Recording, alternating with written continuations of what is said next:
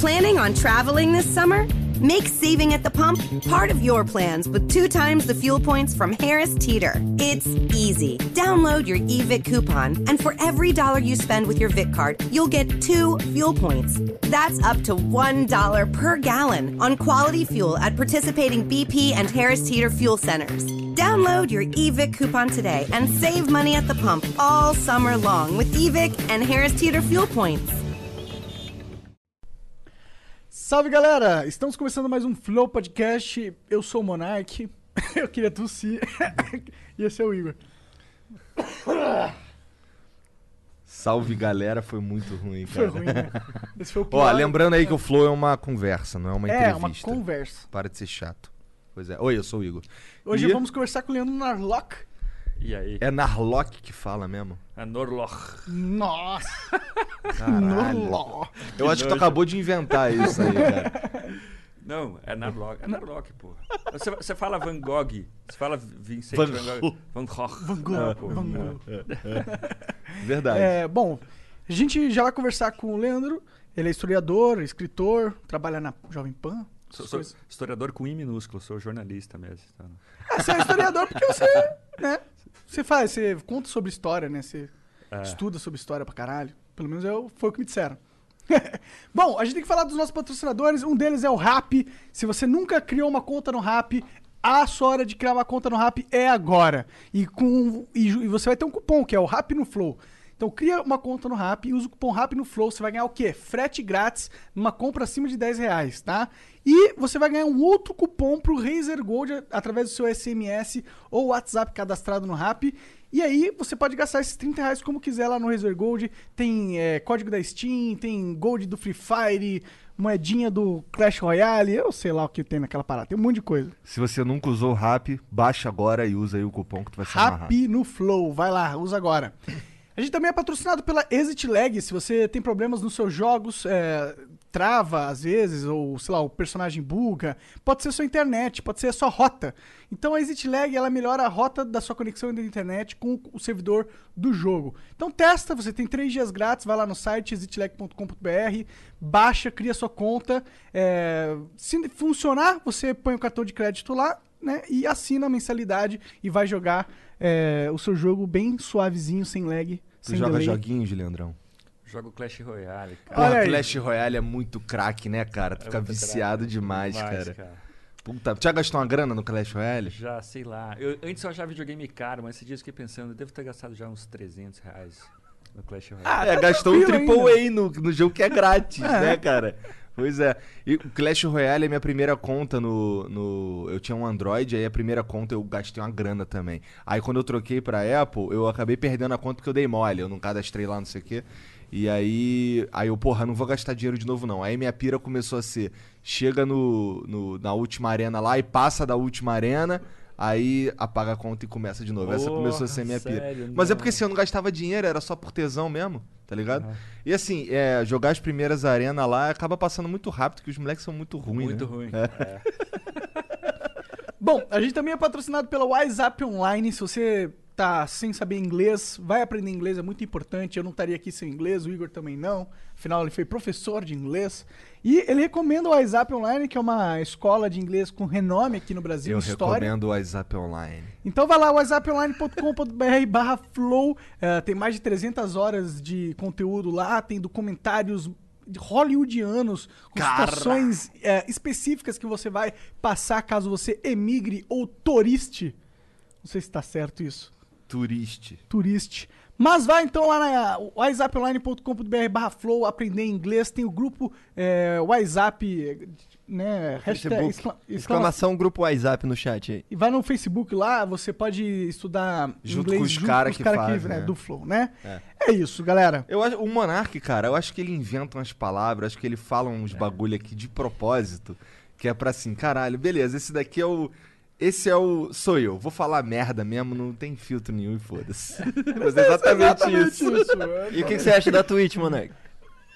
Em que sentido? Porra, tu não Ah, vai é falar verdade, da né? Twitch. Eu não falei da Twitch, grandiosa Twitch. É, todo o ao vivo de verdade do, do WhatsApp. Do WhatsApp. Caralho, o cara. Calma, calma, Agora eu buguei, calma, calma, mano. Respira. Respira. Fala aí você que eu não tô Tá conseguindo. bom, falar. olha só, tu, o Flow, quando tá ao vivo, é na Twitch. Então, é, a primeira vez que você vai ver essa conversa acontecendo é ao vivo aqui na Twitch. E se você quiser participar do chat, você pode se tornar um sub aí. Aí você vai ganhar uns emotes, você vai ter acesso ao VOD e pode ser de graça pra você se você tem o Amazon Prime ou qualquer serviço Prime aí da Amazon. É só linkar a conta com a Twitch e dar o sub de graça, que isso você ainda não deu pra ninguém. Agora, se você já deu teu sub Prime pra alguém, Safadinho. Vira sub também, nossa, aí 20 MHz pra gente comprar um Mac aí. Demorou? É isso. E você pode mandar beats também pra gente, pra, pra participar aqui no final. Quando a gente termina esse papo aqui, a gente lê mensagens do chat. É, são 15 mensagens no total que a gente lê, a gente tem esse limite. O cara As- manda eu falar e me corta. As Manda- cinco primeiras é 300 bits, as cinco seguintes é 600 bits Aí, tá e as cinco últimas é 1200 bits. Ninguém liga pro Monark. Você pode mandar 5 mil bits a qualquer momento pra burlar esse limite ou fazer uma propaganda de qualquer coisa, seja pack do pé ou tá vendendo cabelo aí que o Igor tá precisando, né, Igor? Tô bonitão de cabelo, cara. Pior que tava bonitão no começo, agora tá esquisito. Mas sabe por quê? Porque Ah. o que tinha que cair, caiu. E aí agora tá crescendo. Assim, o que não caiu tá maiorzinho. E o cabelo que já tava aqui, ele também tá grande. Eu ainda não fui fazer. Eu ia fazer a barba hoje de manhã. Só que aí o flow é meio-dia. E eu, e eu confesso que eu, não, que eu não tinha me ligado. Minha mulher me acordou 11h20. Ah, mas peraí, você implantou então? Foi? Implantei, cara. Implantei. Aquele implantei. da Turquia, não? Não, cara. É um cara aqui no Brasil. Dr. Hair. Dr. Hair. Pô, vou precisar, velho, daqui a pouco. Ah, para de caô, cara. Para de caô, cara. Eu queria eu estar assim, porra. Se eu tivesse assim, eu não tinha feito porra nenhuma. Mas e aí, mano, como que tá a vida? Como que tá essas coisas aí, pandemia? Não existe mais pandemia, né? Quer dizer, existe, mas não existe. Pois é, então, isso é muito louco, né, cara? Porque os governos parece que eles têm a ilusão de que eles que decretam, não, vamos decretar o começo, o fim da pandemia. Mas o fato é que as pessoas fazem o que elas querem, né, cara? Elas meio que já, já pararam, né? Já A quarentena acabou, né? A verdade é essa. acabou, né? É, aqui em São Paulo acabou, cara. Acabou. Vamos ser sinceros.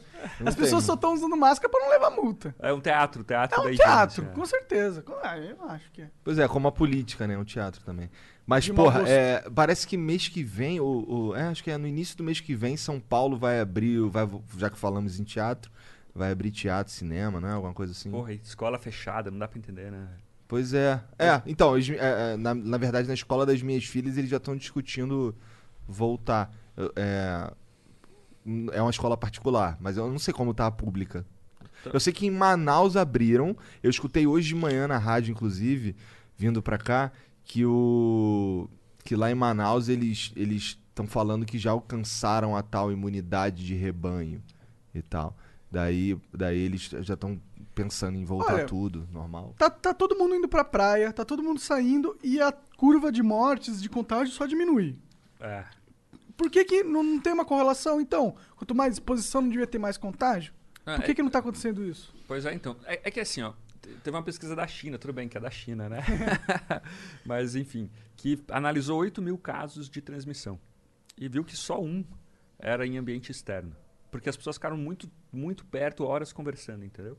Então, cara, praia, tem lá, toda hora tem na TV um jornalista carola, careta, falando que absurdo. Nesses, está 40 graus lá fora e depois de seis meses de quarentena, as pessoas estão se arriscando em plena pandemia. Meu irmão, cara, tem, cê- as políticas públicas elas têm um limite, entendeu? Tem coisas que você pode exigir da população ou não. É lá, eu, esse dia a gente falou com uma médica na, na rádio e ela disse assim, olha, os, quando no começo, ela- a mulher atendeu 1.200 pessoas. E ela disse, olha, no começo, eh, os hospitais estavam com gente no corredor. E daí eu pedi para as pessoas... Para Que de respirar no microfone aí, com todo respeito. Sou eu não. Alguém tá respirando com o microfone, tá me incomodando É o demais. Igor ali, pelo jeito. Eu? Tá, desculpa. Então, é, sou eu mesmo. Vai lá, desculpa. Enfim, essa médica falou, no começo eu, eu clamei por quarentena, entendeu? Porque as pessoas estavam não, não tinha espaço para nada no hospital todo. E agora o hospital tá vazio e os outros problemas causados pela quarentena vão subindo, entendeu? Então, pô, quarentena é 40 dias. Se a gente conseguisse. É que a gente nunca sabia como fazer isso, né? Não, não é uma coisa que a gente sempre fez, né? Mas se pudesse ser hoje, se- deveria ser, eu acho, um negócio de 20 dias, tudo fecha, talvez até mercado fecha. Depois desses 15, 20 dias, 14, né? Que falam que é o tempo que não dá mais para Pra transmitir, abre, velho. Abre. Dá, dá pras pessoas a segurança de que depois de 14 dias vai abrir, entendeu? É, não dá pra fazer uma quarentena indefinitivamente, como fez. É. Isso aí foi uma loucura, né? Isso aí, na verdade, provou que o mundo ele não está sob controle. É. Tipo, as- os políticos, eles estão só vernizando. Ele falou, opa, estamos controlando tudo aqui. O mundo tá sob controle. Mas quando dá uma merda, fodeu, ninguém sabe o que fazer e todo mundo faz tudo errado.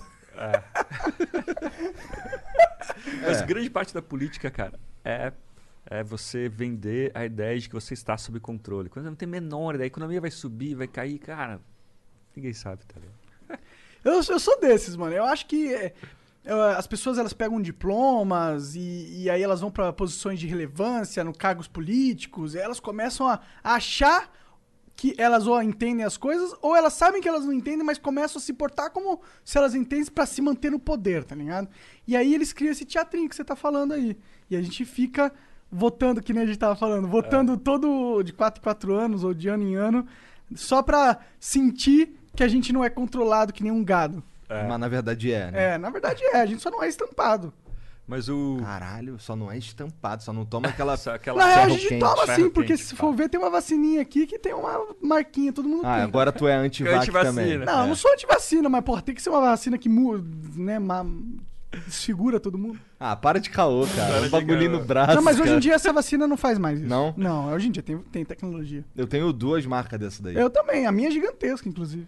Mas eu tô brincando, eu não sou contra a vacina. Mas aí, mas isso aí, só a última coisa sobre esse assunto. Que uma coisa que me irrita muito é o presidente sobrevoou a área.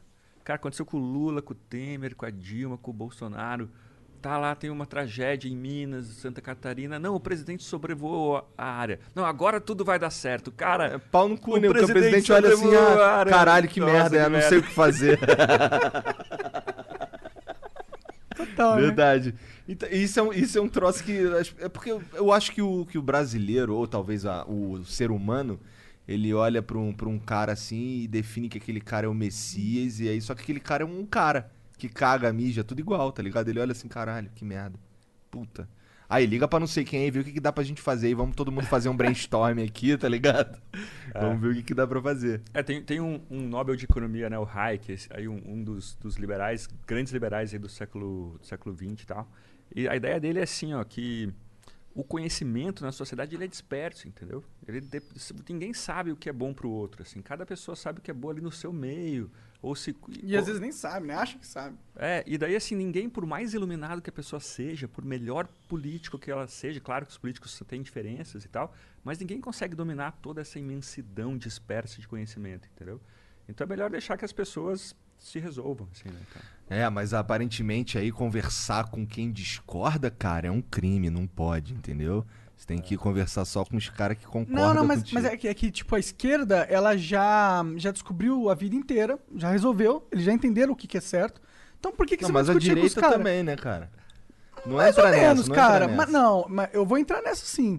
Porque tem uma diferença de comportamento entre a direita e a esquerda nesse sentido. Tá, bom, eu concordo, mas eu não tô dizendo A que- direita é muito mais. é, Começou, começou. A, a- a direita, a direita eles, eles são igual à esquerda, eles acham que eles estão certo e acabou. Aham. Mas eles estão dispostos a dar o braço a torcer muito mais do que a esquerda.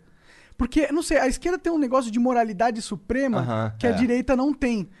A É, direita. se eu discordo de tu, fascista! Fascista, Ah. cancela o monarca. É, verdade. Tem, tem isso na direita também, né? É, pois é. Não, e, e o assunto é muito grande, né, cara? Por exemplo, aí, questão racial e homens e mulheres. Eu tenho estudado muito isso. Fiz um curso só sobre verdades que incomodam as pessoas, né? Incomodam os ativistas e tal.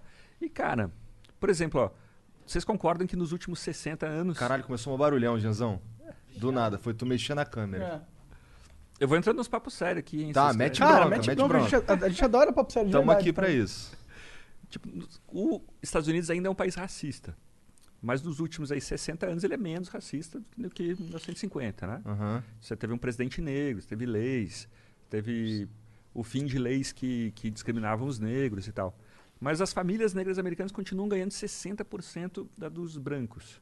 Na verdade, em 1950, quando você tinha lá Rosa Parks, o- as, as leis de Jim Crow, né, que segregavam os negros, a Aham. diferença era menor que hoje. É mesmo? Era menor, tipo, era um pouco menor. Hoje está em 60 e poucos por cento, antes era quase 60. E daí, será que a gente não está usando política pública errada, entendeu? será que essas que fizeram, que os, que os movimentos defenderam, elas não, tão, não foram ruins? E a gente não atacou o problema errado. E tem muitos intelectuais negros, liberais, conservadores e tal, que falam isso, né? E, e- ou seja, bem que você falou, né, cara? Tipo, a questão. Eles acham que tá fechada, que eles já sabem a resposta, mas o pior é que não, né? E. É, Eu acho que ninguém sabe a resposta, na verdade. É. E, e sabe o que eu- que eu acho que é o erro da esquerda? É concentrar no grupo.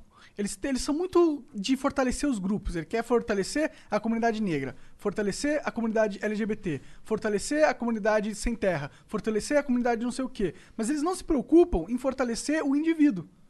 Tá ligado? Aí fica fazendo um monte de política social pra é, lidar com problemas é, de nichos. E aí ele não, não fica preocupado com o problema geral do ser humano, tá ligado? E aí ele se perde, fica ali, tá? tem um presidente negro. E daí o presidente negro é, fez as leis como se fosse um branco. É. E aí? Quero ver as feministas em São Paulo votarem na Joyce Hasselman, porque é uma mulher, entendeu?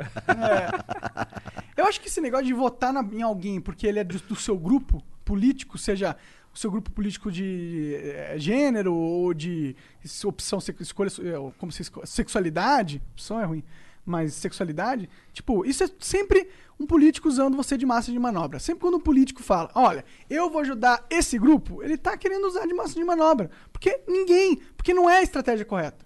A estratégia correta de você ser um estadista, né, na minha teoria, é você sempre se preocupar com o indivíduo. Porque se você fortalece a porra do indivíduo, todos os grupos vão ser fortalecidos por, por consequência, não é? Pô, o cara é um anarcocapitalista. Ele é, ele é pra caralho. Eu sou um pouco. né? Eu não sou, eu não sou anarcocapitalista, mas eu, eu, eu sou um cara que defende o fortalecimento do indivíduo. E eu acho que a gente está numa sociedade que cada vez menos o indivíduo é fortalecido em prol, em detrimento. É, Não, em grupo. favor É, do em favor ao grupo. É. É. Bom, eu também gosto bastante dessa, dessa ideia de, de indivíduo, de liberdade e tal. Gosto pra caralho. Mas eu fico pensando se talvez a sabedoria, talvez a, a, a, a melhor opção para uma sociedade, já que a gente tá falando de gente pra caralho, né, no Brasil especificamente, que, porra, quem sabe a- a- o melhor lugar não tá bem na média. Como assim, como assim? Tipo, vamos lá. Ah, os caras de esquerda não conversam com os caras de direita porque, porra, as ideias são muito conflitantes entendi. e tal. Mas, porra, se eles conversassem, chegassem e, e fizessem política como ela foi imaginada lá no começo da, da, da sociedade em si, que, porra, a média talvez seja o melhor lugar, tá ligado? Então, deixa eu, deixa, eu, deixa eu te desafiar em relação a isso. Ah, Imagina duas pessoas discutindo. Uma falando, não, 2 mais 2 igual a 4. E a outra, não, 2 mais 2 igual a 5. Não, porra, 2 mais 2 é 4. Não, 2 mais 2 é 5. Não, daí chega uma terceira e fala, não, vamos fazer aqui um... um vamos aqui chegar num, numa- num consenso, Aham. pensamento aqui moderado. 2 mais 2 é 4,5. Entendeu? Então, é assim, não é porque uma posição é radical que ela necessariamente está errada. Ela tem tantas chances de estar certa ou errada quanto uma mais moderada, assim. sim. É, eu, um- então, assim, não sei o que eu estou dizendo. É, talvez sim, talvez não, entendeu? Não, é, talvez isso não seja um bom critério para saber se uma, uma afirmação é boa ou não, né? Entendi. Mas é, que, mas é porque ah, a gente não tá. A gente tá falando de. é, eu, de mas eu entendi o pessoas. ponto do Igor. né? Eu entendo isso. Ah, sim, de humanas, né? De, É, é. Eu, eu acho que é uma questão assim, ó, tem um problema. A sociedade tem um problema. A esquerda vai ver um lado do problema e vai querer é, resolver esse sintoma que ela enxergou. A direita vai olhar outro lado desse mesmo problema e vai querer resolver este sintoma, mas é o mesmo problema. Só que os dois lados enxergam sintomas diferentes e querem tratar da doença de formas diferentes, mas ninguém quer tratar do, do, do problema geral, tá ligado? Quer só tratar do sintoma. Sim, sim. É, é, mas uma coisa legal também disso que você falou. é, só deixa eu contar uma história antes que é muito boa Mete isso, bronca, cara. vai lá. Tem o, o- na época do Galileu, lá nas polêmicas do Galileu, né, do Copérnico, você tinha lá aquela visão de que dizia, não, porra, o Galileu dizendo, não, é claro que a Terra se move, a Terra é um planeta, ela se move como qualquer outro planeta ao redor do Sol e tal. E o, a igreja, e também alguns cientistas, ninguém fala, mas também muitos cientistas estavam do lado da igreja e falavam, não, a Terra é o centro, a Terra é o centro. E daí teve o Tycho Brahe, que era um grande astrônomo, ele falava, não, gente, posição moderada, que é, o, a, a Terra está parada, até os planetas se movem ao redor da Terra, o Sol também, mas a Terra e a Terra se move ao redor do Sol, mas só isso. Então, tipo, não tinha nada a ver, entendeu? A ideia, a ideia dele não tinha a menor ideia. Ele falava, não, o Sol é o centro, mas a Terra fica parada. E, e- entendeu? Não E- faz sentido lógico é, nenhum, né? Mas uma coisa legal é assim, ó, que muitas vezes, assim, alguém tira do bolso, na história, né, na história do mundo aí, uma ideia da cartola. Você tira, eles chamam de ideias de gabinete, né? Você tem lá, só- você estudou, nossa, tem uma ideia para o mundo perfeito. E, e tenta implantar aquilo e apagando tudo que teve antes. E daí não sabe se aquela ideia foi testada, se ela é boa e dá muito errado, né? Então, assim, eu acho até legal você ser radical, entendeu? Puta, não acredito mais em escola pública, velho, não acho que vai dar certo nunca, digamos, né? É, vai, de repente, demolir todas as escolas? Não, faz isso de, com prudência, faz devagar, vai testando, vê se você está certo mesmo, né? Tem lá o Edmund Burke, lá o, o, o pai do conservadorismo inglês, ele fala, ó, a grande virtude de um político é ser prudente, entendeu?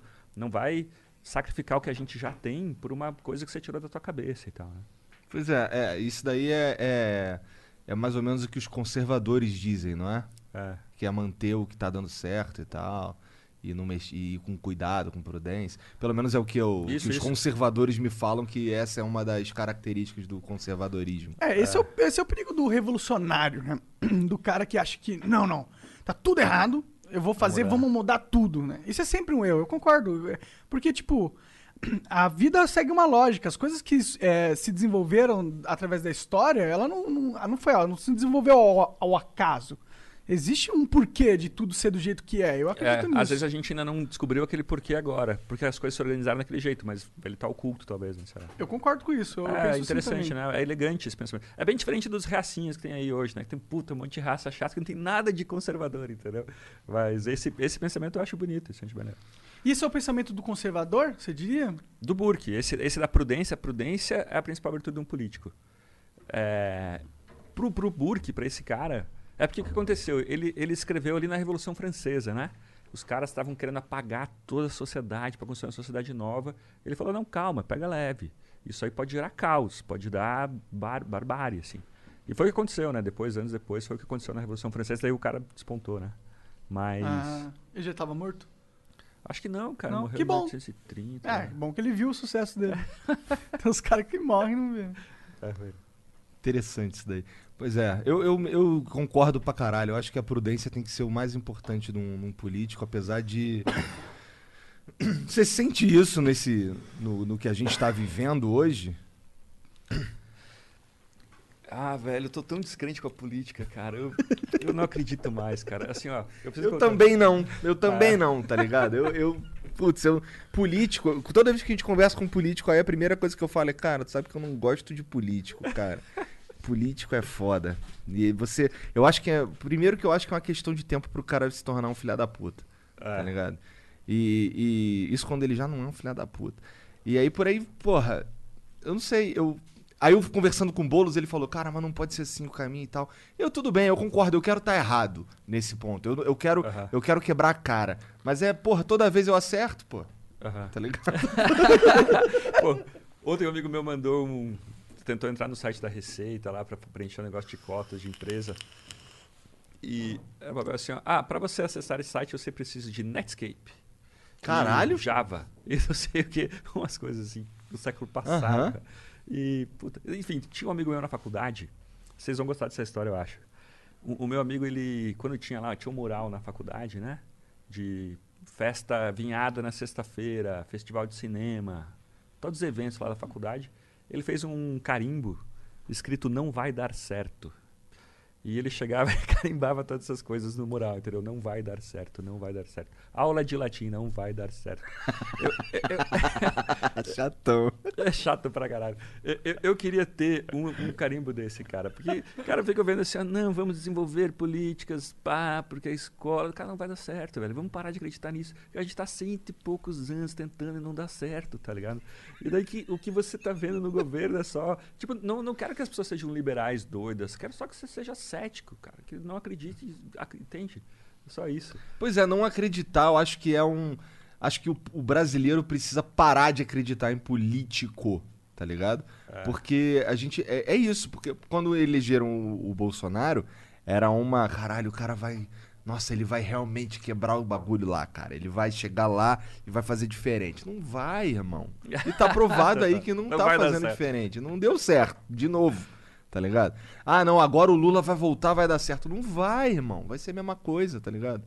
Tu- Se o Lula voltar, eu tô só falando, tá ligado? Não... Mas, mas, mas acho que nem é só político o problema. Né? Porque assim, ó, imagina a Samsung. Uhum. A Samsung ela faz 500 milhões de celular por ano, de celulares por ano, dos mais caros aos mais baratos, né? Tipo, talvez aí o, né, os caras mais ricos do mundo e a, uma empregada doméstica tem um celular da Samsung. É, ela ganha o que ela vende, né? O que ela consegue vender. Mas imagina que de repente tem uma lei que fala assim, ó, 27,5% do salário de todo mundo vai para a Samsung, independente dos celulares que ela fizer.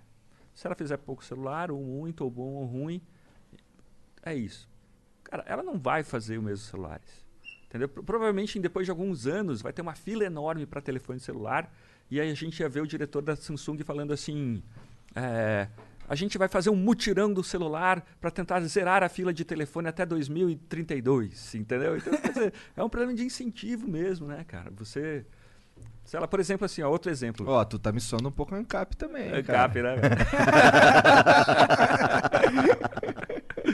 o lanchonete de rodoviária. Porque esses dias eu contei essa história, o cara levantou a mão e falou: Porra, mas a minha mãe é dona de lanchonete de rodoviária.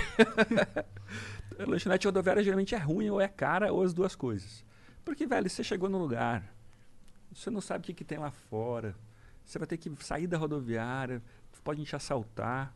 Aí, puta, o cara tem ali a barreira de saída do negócio é muito alta. Ele sabe que ele pode te fazer um, umas coxinha merda e E vai vender a coxinha merda. vai vender, entendeu?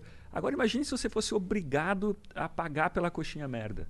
O, o- o incentivo do cara é menor ainda, entendeu? Verdade, Então, é, verdade. enfim, Verdade. É todo um incentivo, né? Além do político, né? É, o sistema todo é um problema, né? Então como é que faz então? O único baú que a gente ainda não tentou é pau no cu do Estado. Isso daí a gente ainda não tentou. Vamos tentar. É, vamos tentar. Mas esse é o problema. Como que a gente tenta sem, sem ir contra o negócio da prudência também, né? pois É, é, pois é. Aí Tinha que tá a ser- sinuca de bico. Tinha que ser um. um diminu... Mas assim, eu, eu, eu, como eu sou. Eu me considero um cara que. Bom, a galera costuma me rotular como de direita, mas assim, eu.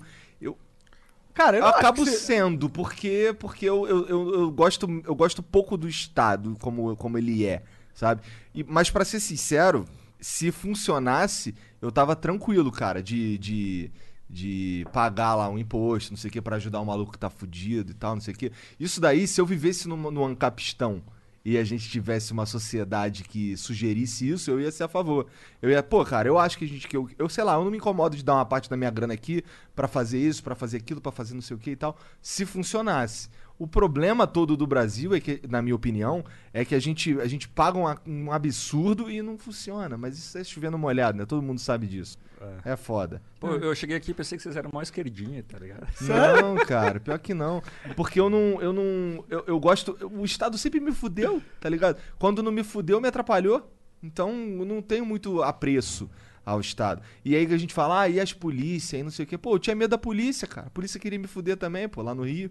Entendeu? Eu ficava, puta, todo mundo quer me fuder. É assim, a sensação que eu tinha era, era eu e os meus contra o mundo inteiro, tá ligado? Não tinha, não tinha esse papo de, ah, saúde. Irmão, pra mim o pior pesadelo era ter que acordar 4 horas da manhã pra ir lá no, no, no Jacaré, que lá tinha um, um- aquela porra, aquele postinho de saúde, um posto de saúde, pra ver se eu conseguia uma senha, pra ver se eu ia ser atendido à tarde. Então eu acordava 4 horas da manhã, ia lá, corria atrás da senha, fudidão, cheio de sono.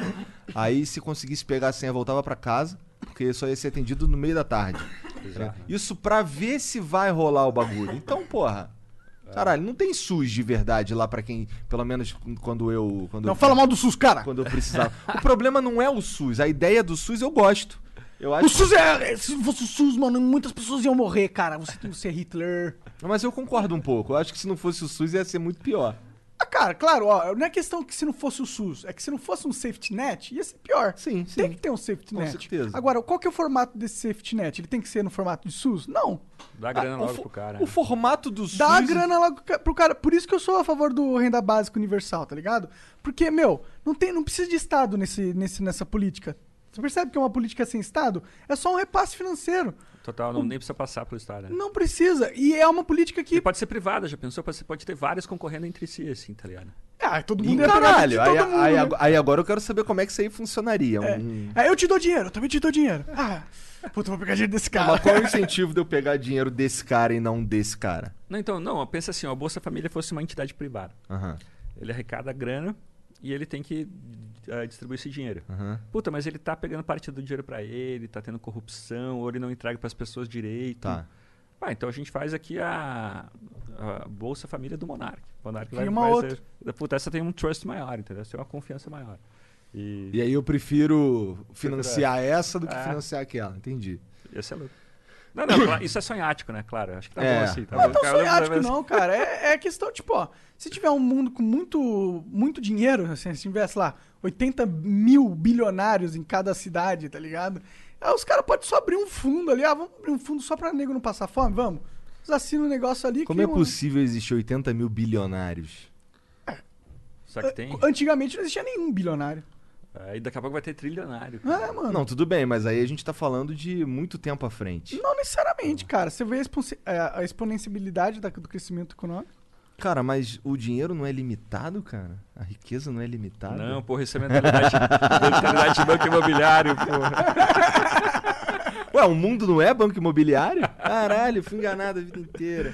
Não, tudo bem, eu, eu acredito que, que a gente vai chegar nesse ponto, mas é que eu tô falando de, caralho, tem os caras ali com fome agora, tá ligado? Não, tudo bem, mas eu, eu sou a favor de agora a gente pegar e fazer uma vaquinha, todo mundo, joga uma grana ali e você divide igualmente pra todo mundo de volta. Tá, mas aí, mas aí eu tenho que parar de pagar imposto sobre produto. Aí eu, Não, a aí gente eu tem que concordo. pagar. Pra mim, a gente tinha que parar de pagar todos os impostos. Essa era a única política que tinha que existir. É. Caralho? Porque se mas o cara aí como é que o cara dinheiro, vai mamar, pô? Pô, ele Então, vai cara, mamar de graça. Todo mundo Isso vai é mamar. muito louco, né, Não, cara? Porque o a estrutura, político. ela- a- o- os funcionários, o- não, os lobbies, cara. Tem, tem uma cena, assim, aquela cena de Star Wars, sabe? Da, da nave mãe grandona, como que é o nome? Do Star Wars? Aquela. Estrela da Morte. Ah, Estrela sim. da Morte, tá. E daí tem a navezinha lá. Não é do- uma nave, é uma arma. Ah, é? É, mesmo. Valeu, valeu, valeu, valeu. E daí tem a, a, a navezinha do Luke Skywalker e tal. Uma X-Wing. É, isso é, é, é, é o que rola hoje de os caras tentando cortar privilégio de funcionalismo público, assim, cara. A parada é muito construída, muito grande.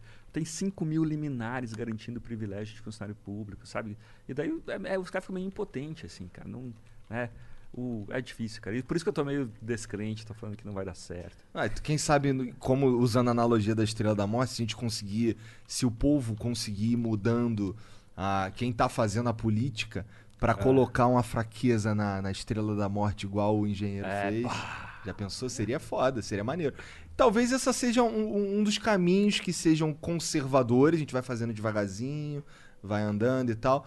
O problema é que eu acho que a máquina, toda a estrela da morte corrompe o cara, tá ligado? É por isso que eu falo, pô, cara, é uma questão de tempo pra tu virar um filho da puta, cara.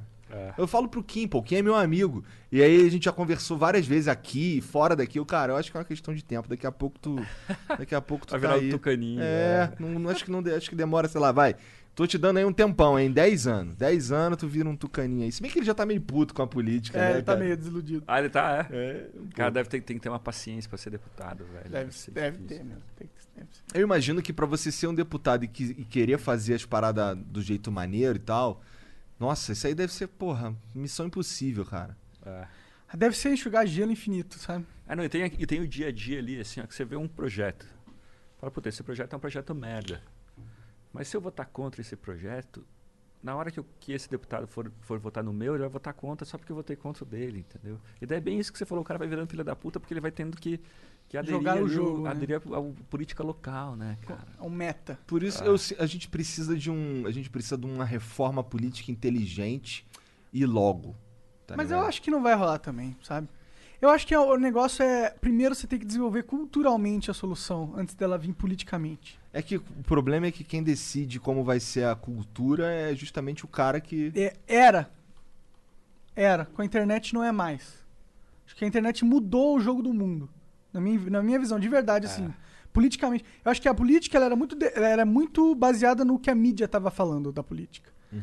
E a partir do momento que o- a mídia era controlada por grupos, você tinha uma política de um jeito. Mas a mídia agora não é mais controlada por esses grupos. A mídia agora é, é a gente, porra, tá ligado? Não, Então, tudo a- Tem um bem. livro sobre isso, cara. Tem um livro chamado A Revolta do Público.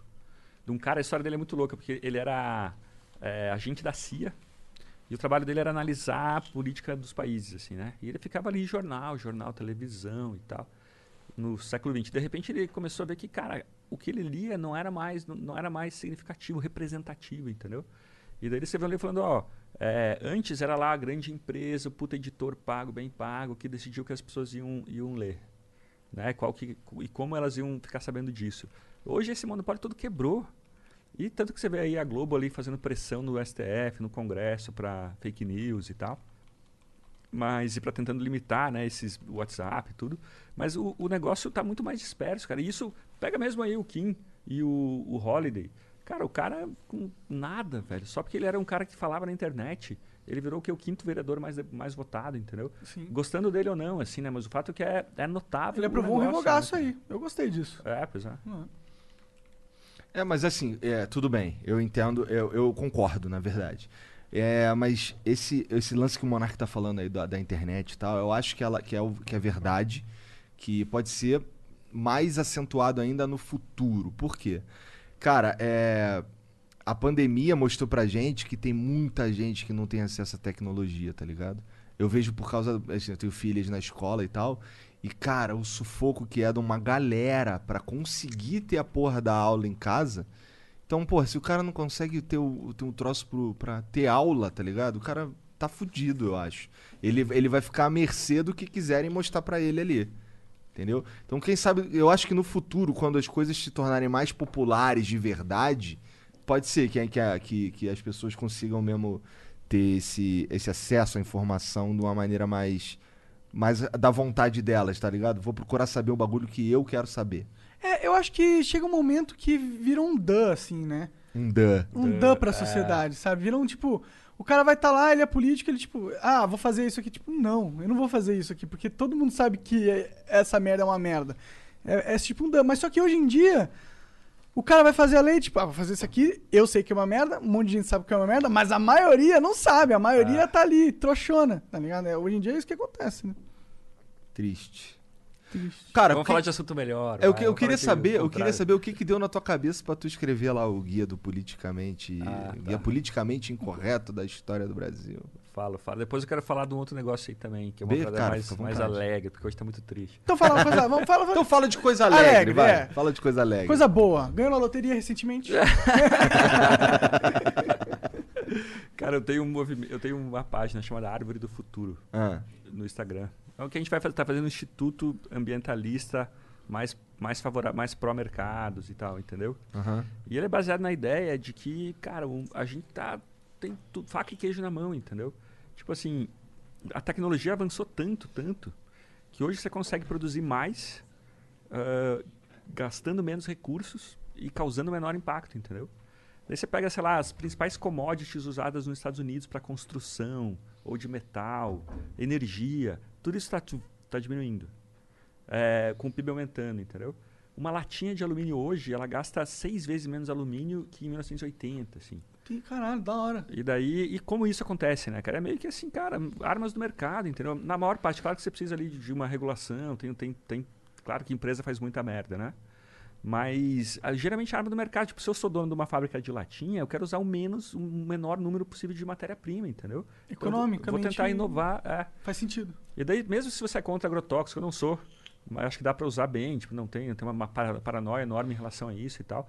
Mas mesmo se a pessoa é contra, hoje tem uns tratores que eles têm câmeras embaixo, vão passando pela plantação e você, eles, eles se tem alguma erva daninha, eles captam, levam isso para o banco de dados no trator, ele descobre qual é e borrifam um agro- agrotóxico só ali, um herbicida, entendeu? Caralho, que Caralho. interessante. E daí você, e você diminui 90% a utilização de agrotóxico com isso, velho. É, porra, a parada é linda, velho.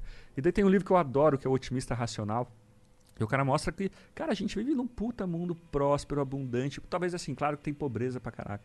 Mas ele nunca foi tão bom, entendeu? Nunca teve tão poucos pobres e tal. E às ve- às vezes a gente, em vez de festejar isso, porra, agora consegui inverter bem. o- É, é verdade. Adorei. em vez da gente festejar isso, a gente fica cada vez mais problematizando, entendeu? Ah, pronto, já desinverteu. E daí quando a gente vê, tem um, tem um cara, o Douglas Murray, cara, que fala isso. Quando a gente vê as pessoas problematizando prono- pronome, ah, não pode falar é, ele, é, falar ele. Ah, isso aí, isso aí dá uma preguiça no meu cu É. muito grande. É, ele fala assim, ó, essa é a melhor prova de que a gente nunca viveu num mundo com tão pouca opressão. Não tem problema, Não né? tem cara? Os caras ficam problema, inventando problema, né? Pois é. É, mas eu acho que é exatamente isso. O, o mundo tá tão bom, a gente tá criando uma, uma geração de jovens tão abençoados, abonados, É. com segurança, eles não sabem o que fazer, tá ligado? E a gente tem um problema muito grave também, que a gente criou esses jovens num mundo ultra seguro, deu diploma pra todo mundo e falou: esse diploma não vale de nada, seu otário, agora se vira. Então você tem um, um- um cara que estudou a vida inteira e não tem propósito. Ele chega na vida adulta sem propósito. E aí o que, que ele vai virar? Militante, ativista. É. Mas é, mas é isso. é sério, o cara precisa de algo pra vida dele. E se ele não, não, não trabalha, ele vai ser ativista, mano. Ô, mas isso aí é uma coisa bem legal que você falou, que tá rolando uma, uma grade inflation, assim, tá ligado? Uma, uma inflação do diploma.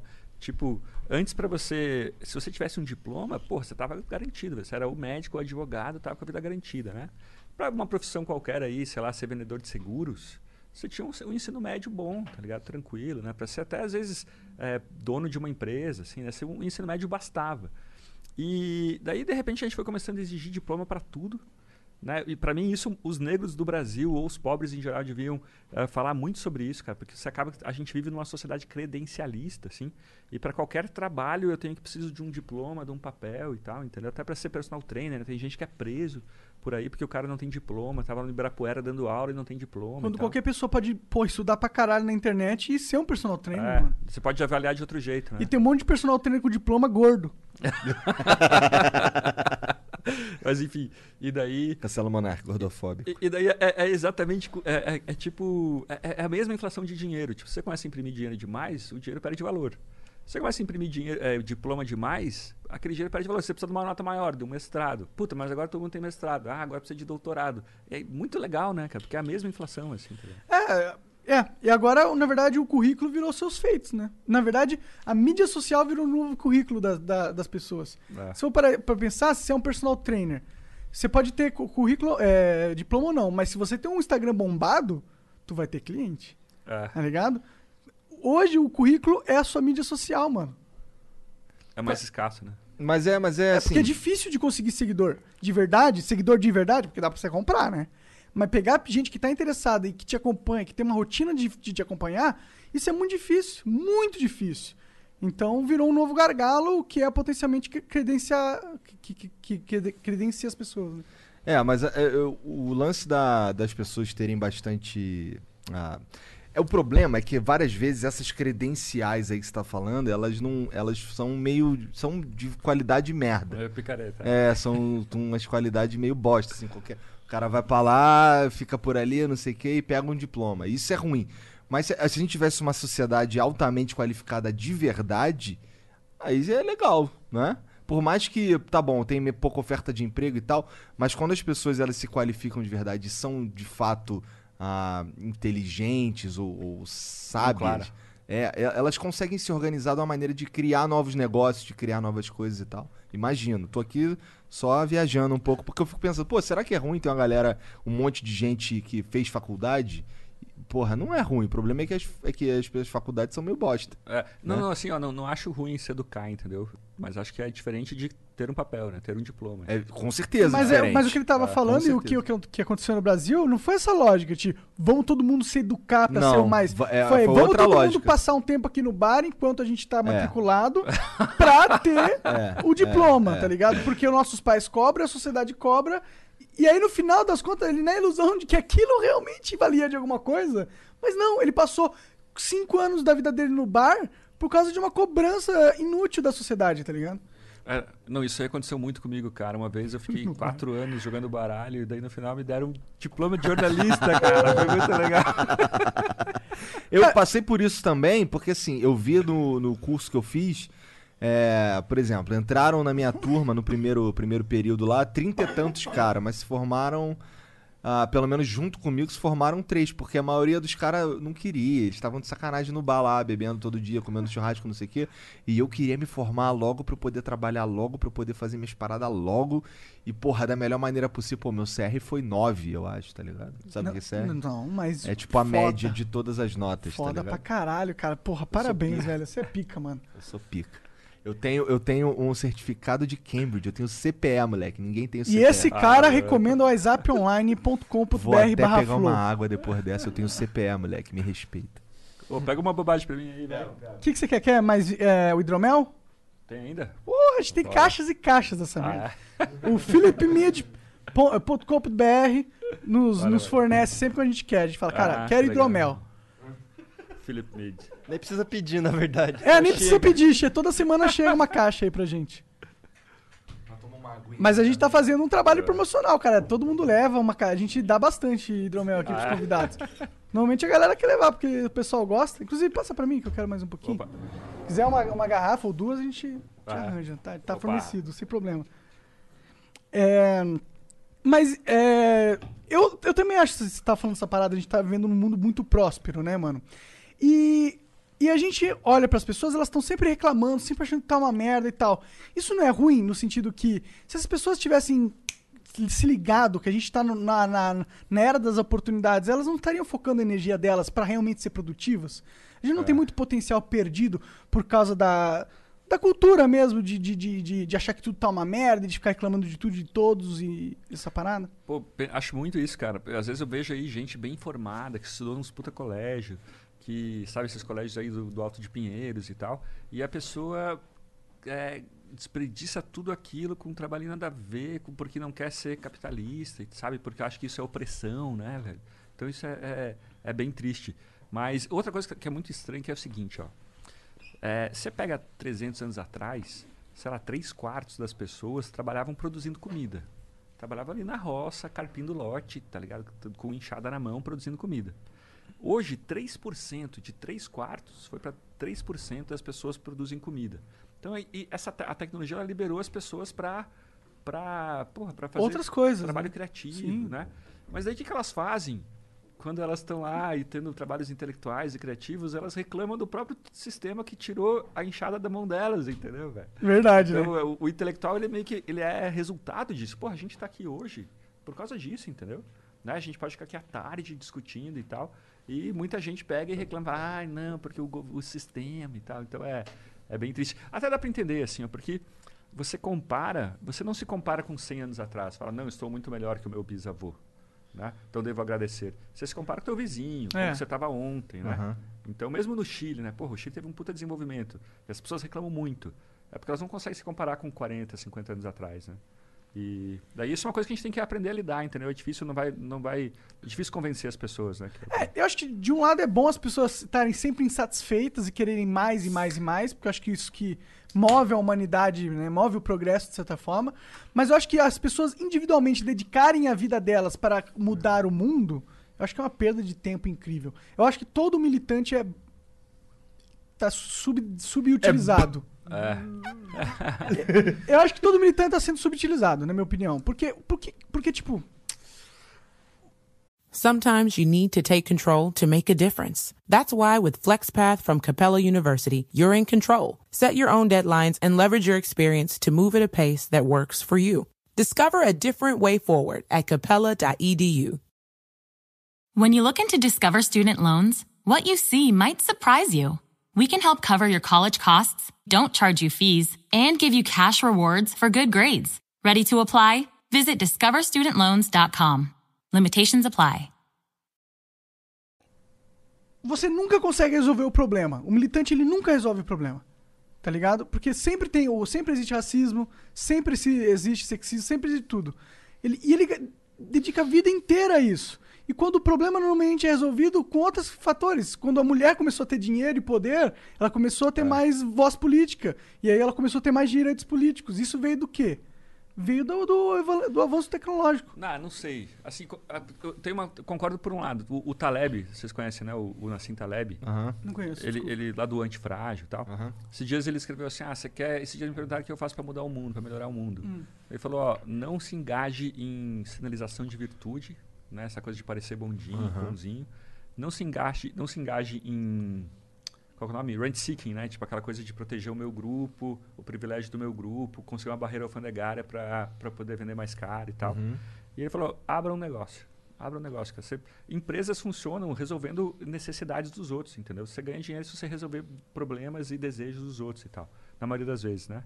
Então eu acho que eu concordo por um lado. Mas por outro lado, por exemplo, ó, nos Estados Unidos tem lá o Thomas Sowell e uns outros intelectuais negros que falam que um problema da cultura negra americana, que não é a cultura dos imigrantes negros que estão chegando lá e estão bombando, estão crescendo bastante de renda, é, é o- um, um conceito chamado acting white.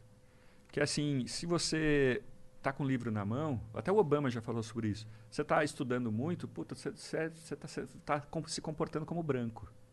Entendeu? O, o, o- o estudante negro se sente meio excluído pelo grupo por isso. E daí, se você é um ativista negro, você fala, cara, vamos combater o acting white. Vamos combater essa ideia autodestrutiva, entendeu? Talvez seja só o, o caso de você diagnosticar direito e tentar agir direito, né? Você acha que precisam ter ativistas? Ah, cara, eu acho que não faz mal, cara. Por exemplo, Mas eu acho que o problema não é ter ativista. Uma coisa é você ser ativista, sendo que você tem uma, uma carreira, você tem um propósito de vida, Ah, mas sim. você tem as suas posições políticas e você é ativista na sua vida pra mudar essas paradas. Sim. Por- até porque, se você quer ser ativista, um cara que é negro, ele vai ouvir um outro negro que faz, que venceu, porra. Ah, sim. Porque ele, ele quer ter uma referência é, de, de, de alguém que deu certo na vida. Então, pô, se o cara é ativista e tem um outro papel social, por exemplo, é um grande empresário, ou, tem- ou é um pastor de uma igreja, um renomado, sei lá, qualquer coisa. E aí é ativista, tá ligado? Aí eu acho que esse cara tá muito mais ferramentado, muito mais embasado pra ser ativista. foda, esse seria o melhor dos mundos, claro. Né? Agora, se você só é ativista, o que, que você faz? Tem, ah, 14 anos sou ativista. Não, mano, você é idiota. Minha opinião é essa.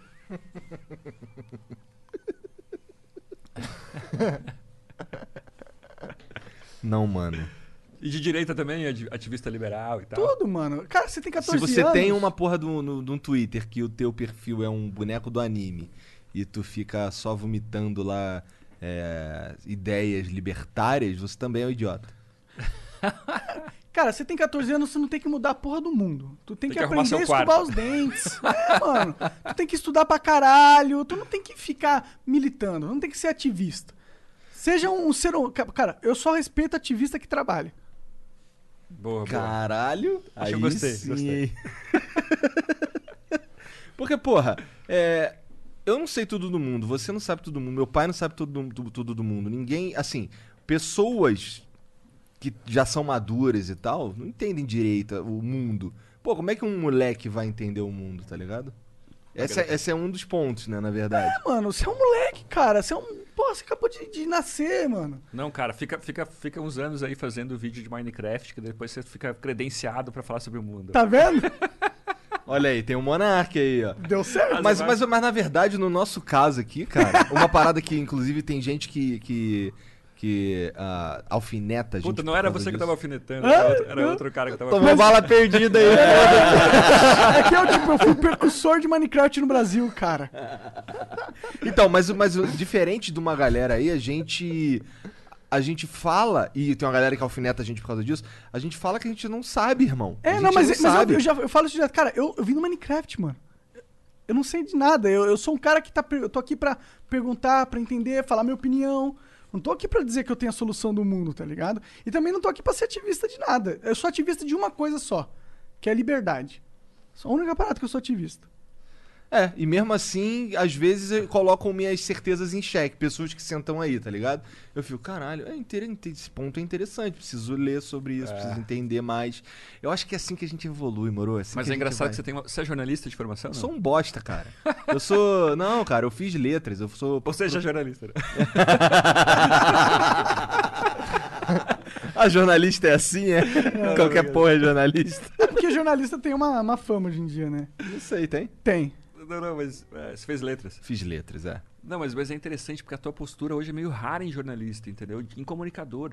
Que é o cara que ele já tá ali com o estereótipo pronto da pessoa que ele vai entrevistar e não quer aprender nada, tá ligado? Então é bem o que Não, mais meu, ao precisa contrário, eu quero aprender tudo, cara. Eu quero que o cara que sente aí, ele me coloque em xeque mesmo, tá ligado? Por isso que quando eu, eu falo, ah, porra, eu não gosto de político, mas eu quero estar errado, tá ligado? Eu quero que um dia chegue um cara assim e faça um bagulho que eu fique assim, porra, esse bagulho é maneiro. E é raro, é difícil isso, sabe? Eu quero, eu quero, me, eu quero, eu quero ser um bosta. Eu quero, eu quero tá, eu ser um bosta no sentido de, eu quero, eu quero estar errado você e aprender. aprender, né? Eu quero Assim. aprender. É, Aham. eu quero aprender. E, e a ideia do, desse programa aqui é justamente essa: a gente colocar ideias aqui na mesa que podem doer, podem ser umas ideias de merda, pode ser umas ideias muito foda, pode ser, sei lá, ciência avançada. Pra quem tá ouvindo a gente, quem tá assistindo lá, ele assiste essa parada aí e fala assim: ah. Legal, não tem ninguém tentando me doutrinar aqui. Aham. Eu vou tirar as minhas próprias conclusões dessa parada, tá ligado? E é um troço que a gente, que assim, que é um caminho bem longo a ser percorrido ainda, na minha opinião, porque eu vejo que ah, quando a gente solta a agenda do Flow, sabe? é, tem vários. Um monte de gente comenta lá. É geralmente um tweet que tem bastante engajamento. E aí tem uns caras que comentam: Ah, esse cara, ah, esse cara eu não vou assistir, não gosto desse cara, não sei o quê. Porra, mas você, você tem certeza que você sabe. Você ouviu esse cara falar de verdade? Ou foi alguém que te disse que esse cara era um bosta, baseado nas opiniões, sei lá, políticas ou qualquer que seja? Porra, por exemplo, os caras falaram que, ah, pô, vamos conversar com o Leandro na Harlock, cara. Pô, o cara vai ficar fazendo fanfic de história lá, tá ligado? Ah, é verdade, meteram essa. de Aí eu fiquei, caralho, cara, tu nem. Tu, porra, tu ficou. Alguém falou isso, daí você tá. Tirou essa conclusão, daí você não vai ouvir porque. Caralho, não faz muito sentido essa porra, É. tá ligado? É, não, e várias vezes eh, as pessoas falam, pô, mas os teus livros revisionistas, não sei o que. lá." Eu, O que, que, que que você acha do que eu falo sobre o Tiradentes? Fala, não acho absurdo que você fala sobre o Tiradentes. E daí eu respondo, mas eu não falo sobre o Tiradentes no livro. Ou seja, a pessoa não leu, entendeu? Não leu. É, provavelmente é um ativista. Tô brincando. Mas eles te acusam de revisionismo histórico, é isso? É. Eu não sei direito o que é isso, cara. O que é revisionismo. O, o que eu fiz? Tipo, eu sou um jornalista. Né? Eu não sou. Eu não sou historiador, entendeu? Ou sou historiador com I minúsculo, como fala. né? Aham. Mas o. E daí eu, eu, eu percebi lá, o que, 10 anos atrás. Na real, 15 anos atrás, fiquei 5 anos prometendo que eu ia escrever o livro. Meus amigos tiravam sarro, ah, você vai escrever um livro, né? Que vai dar muito certo e tal. E. é, e daí eu vi que tinha um monte de estudo bom na academia, na universidade, livro super bom, que não tinha chegado em livro didático, entendeu? Que as pessoas não conheciam. E daí o que eu fiz foi simplesmente pegar aqueles livros, resumir e escrever de um jeito melhor, porque o historiador brasileiro escreve muito mal. Por exemplo, Maldita Guerra, esse até que é bem escrito. Um livro excelente sobre a Guerra do Paraguai, um compêndio. Tipo, o cara é o grande especialista do Brasil sobre a Guerra do Paraguai. A gente aprendeu aquilo de que o Brasil, não sei se vocês aprenderam isso também. Ah. O Brasil praticou um genocídio no Paraguai. Ah, Aham. sim, sim. É, e mas só deixou mulheres e crianças e tal. E o, E esse a gente cara, fudeu com o Paraguai pesado. porque e ele era uma potência em crescimento. É, é. Cara, isso tudo é uma bobagem, velho. O Paraguai não era nada de uma potência em crescimento. O Paraguai era um lugar super atrasado. O, Pra ter perdido pro Brasil, é, o, o, o, o Solano. Lopes, ele tinha. o Solano Lopes, ele tinha uma ideia de ser o Napoleão da América do Sul e começou a invadir todo mundo. É, quando o Brasil achou, depois de lá de 4, 5 anos de guerra, o Brasil achou, conseguiu capturá-lo, foi fácil achá-lo porque ele era o único gordo do país. Porque todo mundo estava passando fome. As, as pessoas abordavam as tropas brasileiras porque estavam famintas, entendeu? Teve tipo 300 casamentos de brasileiros, de paraguaias com soldados brasileiros e tal. caralho. E daí o livro, e daí assim, se eu só- o que eu fiz, o meu trabalho é meio, é meio inútil, na verdade. Eu peguei e falei, olha, esse cara a gente aprendeu X, mas esse cara é, é editado pela Companhia das Letras, puta livro, cara diplomata, cara da UNB, esse cara fala Y. Entendeu? Não tem nada nos livros fui eu que escrevi. Entendeu? Então, daí- teve a história do zumbi, né? Muita gente fala, pô, você fala que o zumbi tinha escravos, mas você não tem provas disso. Eu lembro que eu liguei pro Ronaldo Be- Vanfas, é, historiador da UFRJ ou da UF, não me lembro. É, e ele falou, claro que o zumbi tinha escravos. Porra, era século XVII, meu irmão. Como que o cara não vai ter, não vai ter escravos no século XVII? A gente só vai pensar em liberdade entre as pessoas um século e meio depois. Entendeu? O cara vem de uma comunidade africana. Você tem relatos de capitães holandeses da época que, que mostram que, que, que tinha, tinha escravos em palmares e tal. E daí eu falo, cara, isso, isso não diminui o zumbi, entendeu? Isso torna ele um, um personagem do tempo dele, assim. E daí, ou seja, o que eu falo, e tem até historiador que fica um pouco envergonhado porque eu uso como fonte nos meus livros. Mas, cara, não é nada meu, entendeu? Eu só, só apanhei trabalho, estão todas as fontes lá. E daí, geralmente, quando a gente, as pessoas falam, pô, eu não posso falar mal, não posso falar dos teus livros na aula, que o professor não gosta. Daí eu digo, bom, não precisa falar, vai na fonte. Vai ali no Só cita a fonte, é. E, e vai fundo, entendeu? Tem, tem lá tudo, tudo bonitinho, né? Tem Bonitinho. as citações lá bonitas. É tipo, ó, isso aqui eu tirei daqui, irmão. Isso É. aqui não foi o que eu falei, né? E daí revisionismo no Guerra do Paraguai. Talvez anti-revisionista, porque tipo esse caso aí que a gente aprendeu, aquilo, eu não sei direito o que é revisionismo, entendeu? Daí o Felipe Neto fala que eu sou negacionista. É, esse termo assim, a gente usa ele para holocausto. É, eu nego a escravidão no Brasil? Não. Acho que a escravidão é terrível. Óbvio, todo mundo sabe que existiu e que foi muito ruim. É, por que esse termo? Eu não gosto muito desse termo quando a gente usa, por exemplo, aquecimento global. Porque, cara, isso está em discussão, entendeu? Tipo, tem, tem, um, tem um negócio chamado sensibilidade climática.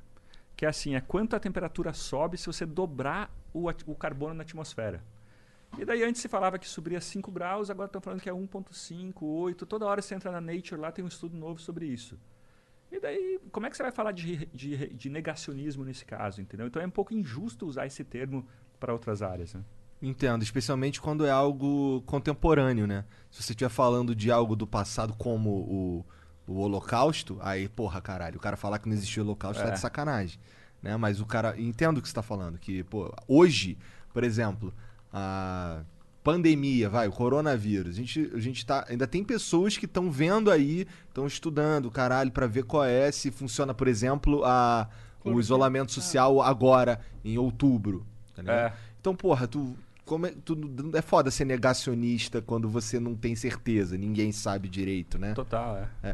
A gente não. é- Essa Pra mim, geração. negacionista é o pessoal que não vê que já, a quarentena já acabou, tá ligado? Esses são os caras que são negacionistas. É, só olhar Não, é rua, porque, caralho. assim, querendo ou não. Tá que- de sacanagem? Querendo- É só eu que tô enxergando todo mundo amontoado ali, mano. Não é possível, tá ligado? Vamos aglomerar, vamos aglomerar. É, não, é que tipo, porra, vai se fuder, né? Ninguém mais tá fazendo. Tipo, tem os bitolados que estão na quarentena fazendo. Mas ninguém, Pô, mano. bitolado eu também não gosto de chamar os caras que estão fazendo a parada de bitolado, porque assim, é uma Cara, opção. se ele não. Ok, ok. Você tem. Bom, eu chamo de bitolado, na minha opinião. Porque, Mas é cara, uma opção, tá caralho. deixando de viver a porra da vida, Mas velho. você não é a favor ponto. da liberdade, cara? Eu sou, mano. Então, deixa o cara em casa. Deixa eu chamar ele de bitolado, então, mano. Eu Caralho. tenho também liberdade de chamar ele de bitolado. É, porra. Exato. É, eu acho que, mano, porra, sei lá, sei lá. Eu, eu, é que é muita hipocrisia, mano. Eu tô cansado. Não, a disso. hipocrisia. A gente é na- governado pela hipocrisia, mano. É, na hipocrisia, a hipocrisia está no fato do cara querer. É, ô, eu tô em casa aqui, sou mó otário, mano. Tá geral na rua e tira foto da praia, não sei o quê. Isso daí eu acho escroto, porque, cara, a vida real, ela existe, né? E, É. e na vida real, os caras estão ali. cara- Pô, tu foi quando, cara? Foi naquele dia que a gente foi no restaurante, aquela rua lá que a gente passou. Pô, tinha vários barizinhos ali com a porrada de gente, cara. Cara, eu, vou, eu saio de monociclo à noite na rua, 10 horas da noite, bar lotado, na rua lotado, cheio de gente. É, dizer que isso não existe é foda. Não, não- não é que isso não existe, isso é o normal. Não é que não existe, é o normal. Não, e tem outros problemas, né, cara? Pô, o ser humano, você falar para um ser humano ficar sozinho é como falar para um passarinho assim, ó, não voe. Por que, que você precisa voar? Você não precisa voar. Pô, só porque você tem asas, cara, a gente é social, entendeu? Você deixa a pessoa criança, velho, a quantidade de criança que deve estar aí sozinha, assim, sem brinque, sem amigo. Porra, isso é, é, é muito injusto, né, cara? É muito Ne- Nesse caso, depois de tanto tempo de quarentena, é mais do que razoável e perfeito falar, olha, fiquem em casa, mas decidam vocês o que é melhor, entendeu? E é engraçado isso, né? Porque você pega aí os países mais é, desenvolvidos e tal, eles tiveram umas quarentenas, você pega tipo o, a Escandinávia, assim, não tiveram leis tão duras. Geralmente as leis mais duras eram de país autoritário. né? O Peru, por exemplo, o Peru prendeu centenas de pessoas que estavam furando a quarentena. Isso não impediu, né? Até bom falar que não impediu que o, o Peru se ferrasse também com o coronavírus, né? É, mano. É porque assim, eu imagino o seguinte, ó. ah, existe o coronavírus. Não tem como, a gente não tem algo que resolva o problema do coronavírus Ah, agora. Isolamento, é. Não, tô falando assim, não tem uma cura, não tem uma vacina ainda. A gente ainda não tem um jeito de resolver o coronavírus e ele existe. Não tem o que fazer, ele existe. Então, assim, que, quais são. O que, que a gente pode fazer para evitar que, que, que mais pessoas morram além do que morreriam? A gente pode fazer um. um- um- tentar se contaminar menos para não lotar as UTIs, para não encher os hospitais, para não sei o que e tal. Só que, de novo, a gente não tem um- um- um, uma, um- uma cura, a gente não tem uma vacina. Então, porra, beleza. As UTIs estão cheias? Não, elas não estão cheias. Ou estão cheias? Médio, Não. 60, então não. Então, não tá estão normal. cheias. Então, se elas não estão cheias, vamos voltar à vida. Ah, mas aí o o velho vai morrer. É o coronavírus que vai matar o velho, na minha opinião, tá ligado? Não então sou- tenha cuidado. Quando você voltar da praia e for é, falar com, com o velhinho, tenha cuidado. É, exatamente, Né? exatamente, exatamente. Então, assim, claro, você vai cuidar pra que as pessoas não morram. Aí fudeu, né? Porra, É, sabe qual que é? As pessoas esquecem que a gente tá numa puta de uma, de uma vida cruel do caralho. Tá ligado? Se não fosse a porra da penicilina, sei lá, a gente tava todo mundo morrendo aos 30 anos. Tá. A gente vive numa porra de um mundo infernal, caralho. E, e as mortes acontecem, cara. Não dá, não dá, não tem como impedir. A gente não é Deus. A sociedade, por mais evoluída que a gente chegou, não tem nenhum burocrata que vai impedir de tragédias. Tipo, É, é que eu- ninguém vai assinar uma lei, não aconteçam tsunamis. Oi. Isso não, é, não existe. E eu gostaria muito de ver, velho, uma postura heróica de, tipo, funcionários públicos, entendeu? Eu sei que isso é um quadrado redondo. isso é pedir um quadrado redondo. Mas, porra, assim, olha, a gente prefere pa- passar riscos, mas nós não queremos ver nossas crianças em casa, fora da escola, tanto tempo. Ah, Na real, eu ligo um pouco pra escola, sabe? Eu acho que, tipo, aprender e escolarizar-se são coisas diferentes. Aham. Mas, porra, eu penso mais na, na convivência, né? Tem, sei lá, criança que não tem... O meu prédio lá é uma zona de criança o dia todo. Meu filho fica lá muito bem, mas sei lá se é assim com todas, né? Ou então, agora tá essa zona dos fiscais do INSS, lá dos peritos do INSS, que não querem ir para não se contaminarem. Não, a gente tem 700 mil pessoas na fila, a gente vai correr risco para atendê-los. tá. Talvez em Israel tenha isso, porque ali é uma comunidade, né? Uma parada comunitária, assim. Aqui não, cara. Então é. Que é triste. cada um por si, foda-se. É. É que na minha visão, assim, existe o coronavírus, ele existe. A gente não consegue. O que a gente pode fazer? Ah, isso é, não dá pra discutir Então, isso. a gente não consegue. O que a gente pode fazer? Cara, nada. Tá ligado? Existe o coronavírus. O que a gente pode fazer é o que a gente tá fazendo, que é correr atrás de, de vacina, de não a sei o gente, quê. eu e você, nada. Não, não, não. Tô cuidar, falando as pessoas. Torcendo, ser tá humano, tô falando de ser torcendo. humano. Ser humano. A gente pode fazer a vacina, tá o fazendo. ser humano. é isso. E assim, qual é a outra Posso coisa que a gente aí? pode ter? Um monte de, de, de, de lugar pra tratar quem ficar doente. Porque as pessoas vão ficar doentes porque, caralho, tem o coronavírus, não tem o que fazer. Vão ficar. Caralho, ó, a gente tá tendo um prejuízo aí bizarro de. de... Tudo bem que tu não gosta de tá falando aí que escolaridade e aprender é diferente, tudo bem. Mas, porra, imagina, é, tem um- faculdades, tem. Minhas, minhas, as minhas meninas lá estão meio que paradas no tempo por conta dessa parada aí. Estão fazendo umas aulas lá esquisitas pela internet, lá mó correria todo dia e É, tal. não, não, claro que é importante. é. É, então, mas aí imagina, é, porra, por mais quanto tempo, já que a gente. Porra, o que a gente pode fazer é ter os leitos. Então tem os leitos lá, então, porra, agora. Irmão, infelizmente aí existe o coronavírus e vamos à luta. Vamos tocar a vida. É, vamos à luta. Na minha opinião, né? Eu sou um merda, eu não entendo nada e tal. Mas é, isso, essa é a minha opinião. Mas o livro, você perguntou dos livros, né? Aham.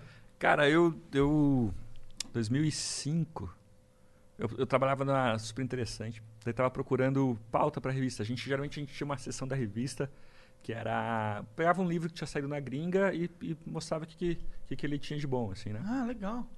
Pô, desculpa, mas como que foi na Super Interessante? Você chegou quando na, na revista? Cara, eu fiz trainee de abril de 2002. Daí não me dei mal lá, briguei lá com a minha chefe, fui pro Jornal da Tarde.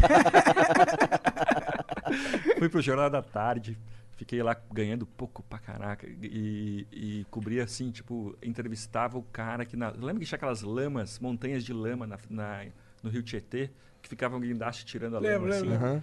E o cara ficava catando latinha na lama. Eu subi lá na lama, entrevistava ele. Era setorista em buraco de rua, chacina e tal. Eu lia muito Nelson Rodrigues nessa época. E ele fala assim: ah, para você se formar um, um dramaturgo, você precisa de três meses de reportagem policial. Eu falei, porra, quero ser repórter policial. e daí foi um bom trabalho, mas daí acabei que eu fazia uns freelas para abril e depois me chamaram, assim. Trabalhei antes daquela revista Aventuras na História, uma que tinha. A Super Interessante, ela tinha quantos anos na época? Eu não sei. Ela era uma empresa, ela é uma empresa do Brasil, a Super Interessante? Ela é uma marca da- muito interessante, é uma revista horrível. Eles pagavam, na minha época, pagavam um milhão de reais por ano. Hum. Só pra ter a marca, mas era bem diferente, entendeu? A revista é bem, bem ruim, é muito interessante. E, e daí. É, Mas é uma boa revista, cara. Era Meu minha revista Não, cara, favorita. era também. Eu lembro que tinha uma reportagem dos maiores prédios do mundo uma vez que eu ficava lendo várias vezes. Tinha aquela holografia, lembra? Eu, Quando era pequena, aquela do cavalo marinho com uma holografia assim. Não sei se você lembra. Não vou lembrar, não vou eu lembrar. lembro, eu lembro, eu lembro. Nossa, eu li muito super interessante. É. Igual eu te falei. Eu também. Era, era, as minhas assinaturas eram Playboy e super interessante. E sabe que a Playboy eu lia por causa. Eu, eu, assim, eu curtia a mulher, claro. Mas eu me amarrava nas entrevistas que tinha na, na Tinha, Playboy. né? Era sempre as entrevistas com os caras assim diferentes. E eram as entrevistas mais. Dife... Era, era, saíam do, do normal, sabe?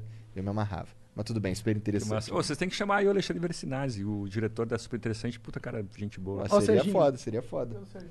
Mas enfim, vamos lá. E daí eu tava lá vendo na site da Amazon americana e tava lá Politically Incorrect Guide of American History. Falei, puta cara, tinha que fazer um livro desse no Brasil, meu irmão. Esse livro é bem aceito lá, sabe dizer? Não, ele é meio. Não, não, não foi um best-seller assim. Entendi. E daí eu falei, não, vou fazer, vou fazer, vou fazer, mas daí tinha uma ideia por três anos, mandei para três editoras, ninguém gostou, três editoras grandes falaram, não, nem me responderam. E daí em 2007 o Laurentino começou a bombar, a gente tinha um contato na editora dele, eu falei com o editor dele, o cara falou, claro, é agora.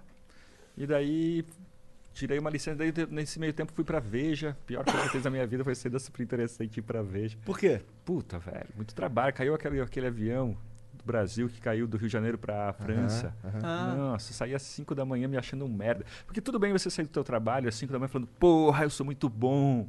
Mas eu saía às 3 da manhã da redação falando, cara, eu não sou um bom jornalista. Tá Por que, ligado? que você já. Por quê? Não, porque, é porque a Veja, na- no acidente anterior, lembra aquele da TAM Aham. no, no Congonhas? Aham. É, dias depois, eu me lembro, quando, acho que uns oito dias depois, tava todo mundo falando. A capa da época era Medo de Voar, o acidente, uma capa fria, bobagem, assim. E todo mundo dando só ali aquela coisa sobre os mortos, claro que era importante e tudo, mas. E daí a capa da Veja foi. Foi o piloto. Ele devia ter feito isso, ele puxou a manivela para cá, o reverso estava desligado, aconteceu isso, fim. Fim. Todo mundo ficou meio assim, ó. "Ah, Mas não há provas para dizer que a Veja está certa. Ah, depois a Veja estava certa. E, e daí todo mundo estava esperando, nesse acidente da França, todo mundo estava esperando que a gente ia, ia solucionar o problema igual, entendeu? A gente tentava, tentava e não dava certo. E, mas enfim, daí, e daí eu escrevi o livro, lancei. No começo ninguém falou dele, cara. E eu pensei, ah, tudo bem, né? Vários amigos meus escrevem livro, tal, vou aí arranjar, fazer, fazer uns freelas e tal, trabalhar, voltar a trabalhar. Mas daí o Pondé começou a falar, falou uma vez, outro cara falou. Numa semana eu descobri que ia ser pai. O livro entrou na, entrou na lista dos mais vendidos e ficou por 150 semanas. tá? Caralho, Daí- semanas? E eu nunca falei, tive- achei que você ia falar dias. E eu nunca tive dinheiro na minha vida, velho. Eu- quando, eu- quando eu pedi demissão da Veja, eu lembro que eu tinha 17 mil reais na minha conta. Eu falei, porra, tô rico, meu irmão, 17 mil. E de repente comecei a ganhar muito dinheiro. E daí a minha vida me voltou, revolucionou toda, assim, né? Foi bem legal. É, se- eu lembro, de, eu já ouvi falar desse livro um tempão atrás. Quando O que, que, que, que o? Pondé falou do, do teu livro? Que era um mar de, humani, de unanimidade. Como que é? Uma singular heresia perdida num mar de unanimidades. Ah, Caralho. Caralho. Será que ele continua falando isso? continua, eu sou bem amigo dele. É? É, Pô, que bom que tu é amigo dele. Daí a gente consegue conversar um contato. verdade. A gente tem um o projeto de fazer a direita festiva, entendeu? Porque tem a esquerda festiva e falta uma direita festiva no Brasil, uma direita transante. O que, né? que é? O que, que é? Dessa eu quero fazer parte. Tá certo. Caralho, que doideira. Gostei dessa ideia aí, cara. Direita transante, é boa. Entendi. Nossa, não, eu pensei que, assim, quem foi o primeiro grande cara que começou a te criticar por causa do livro, tu lembra? É... Felipe Neto. Não, o Felipe Neto foi agora, cara. É... O Felipe Neto não leu meus livros, cara. Felipe Neto. Ele deve ter lido dois livros na vida, mas só acabou de colorir o primeiro. Entendeu? Vou te dar. É, exato, exato. Vou te dar uma dica sobre o Felipe Neto. Descarte tudo que ele fala. Nada que ele fala é, é de verdade. É, já me falaram isso, que o cara é meio assim. É nada, nada, é tudo, tipo, nada que é fora do que ele fala, sei lá, pra ele, namorada dele, pra mãe dele. Tudo que é na mídia é tudo planejado, pensado. Nada é ele, nada é ele. Ele não existe mais. Ah. Ele se perdeu dentro de si. Uau. Caralho, o Monark ele tem salto umas profundas assim, né? Mas o que a gente tava falando? É... Do cara que te, de- que te criticou primeiro, que, foi, que tinha relevância e tal pra fazer isso. Puta, deixa eu pensar, cara. Teve um cara da Folha, o Reinaldo José Lopes, que fez umas críticas boas. É? Eu, eu errei, eu até, eu até é, corrigi o livro depois. Tinha uma ideia de que é, não se falava português em São Paulo até o século XVIII. Ah. 300 anos não se falou português aqui. E ele falou, não, isso é mentira, isso é uma ideia que o, o Sérgio Buarque de Holanda é, é, espalhou, mas não tem nada a ver, daí eu fui lá e mudei. Mas aí quem mais? Cara, não sei. Ah, então tiveram. Então te- teve pessoas que, que fizeram críticas que faziam sentido mesmo. né? É, isso. É, desse nível, nada, nada mais grave que isso. Acho que essa foi a maior mudança que eu fiz no livro, entendeu? Entendi, entendi. Teve um cara que falou, nossa, ele chamou o Floresta Fernandes de historiador, mas ele é sociólogo. Falei, porra, beleza, então é esse o problema. Eu falo que o zumbi tinha escravos, eu falo que quem mais matou índio foram os índios. Você fala que o problema do livro é que o, o nome do cara, é, ele é, a profissão é sociólogo e não historiador. Tá ótimo, tá ótimo. e daí muita gente critica por causa do zumbi, né? Porque não, não, assim, ó, não, não tem provas de que o zumbi teve ou não teve escravos. O zumbi não, não tem personalidade sobre ele, entendeu? A gente tem, assim, três documentos sobre ele que citam o zumbi, mas não falam se ele é uma boa pessoa ou ruim. E daí o Décio Freitas, um historiador lá, jornalista, amigo do Brizola, dos anos 70, ele inventou umas cartas. Esse cara é muito curioso, porque ele inventou várias coisas nos livros dele, assim.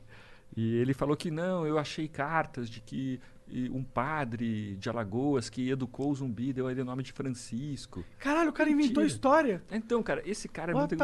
O, o, Décio Freitas... Muito louco, não, Depois eu- da puta, né? É, mano? E depois eu conversei com, com historiadores de Porto Alegre. Tem, tem um livro dele que é o maior crime da Terra, Ah, que é sobre uma seria uma, uma loja de linguiça de Porto Alegre que fazia com carne humana. Caralho. É, e o maior crime da Terra era fazer você gostar de carne humana, entendeu? E, e daí, só que daí ele falou não, porque eu achei cartas, achei uns documentos do tal, e daí as pessoas iam atrás, ele não. E também teve um livro dele sobre a cabanagem, que também tinha carta de um bretão, é sempre um, um cara de fora, assim, que tem cartas e tal.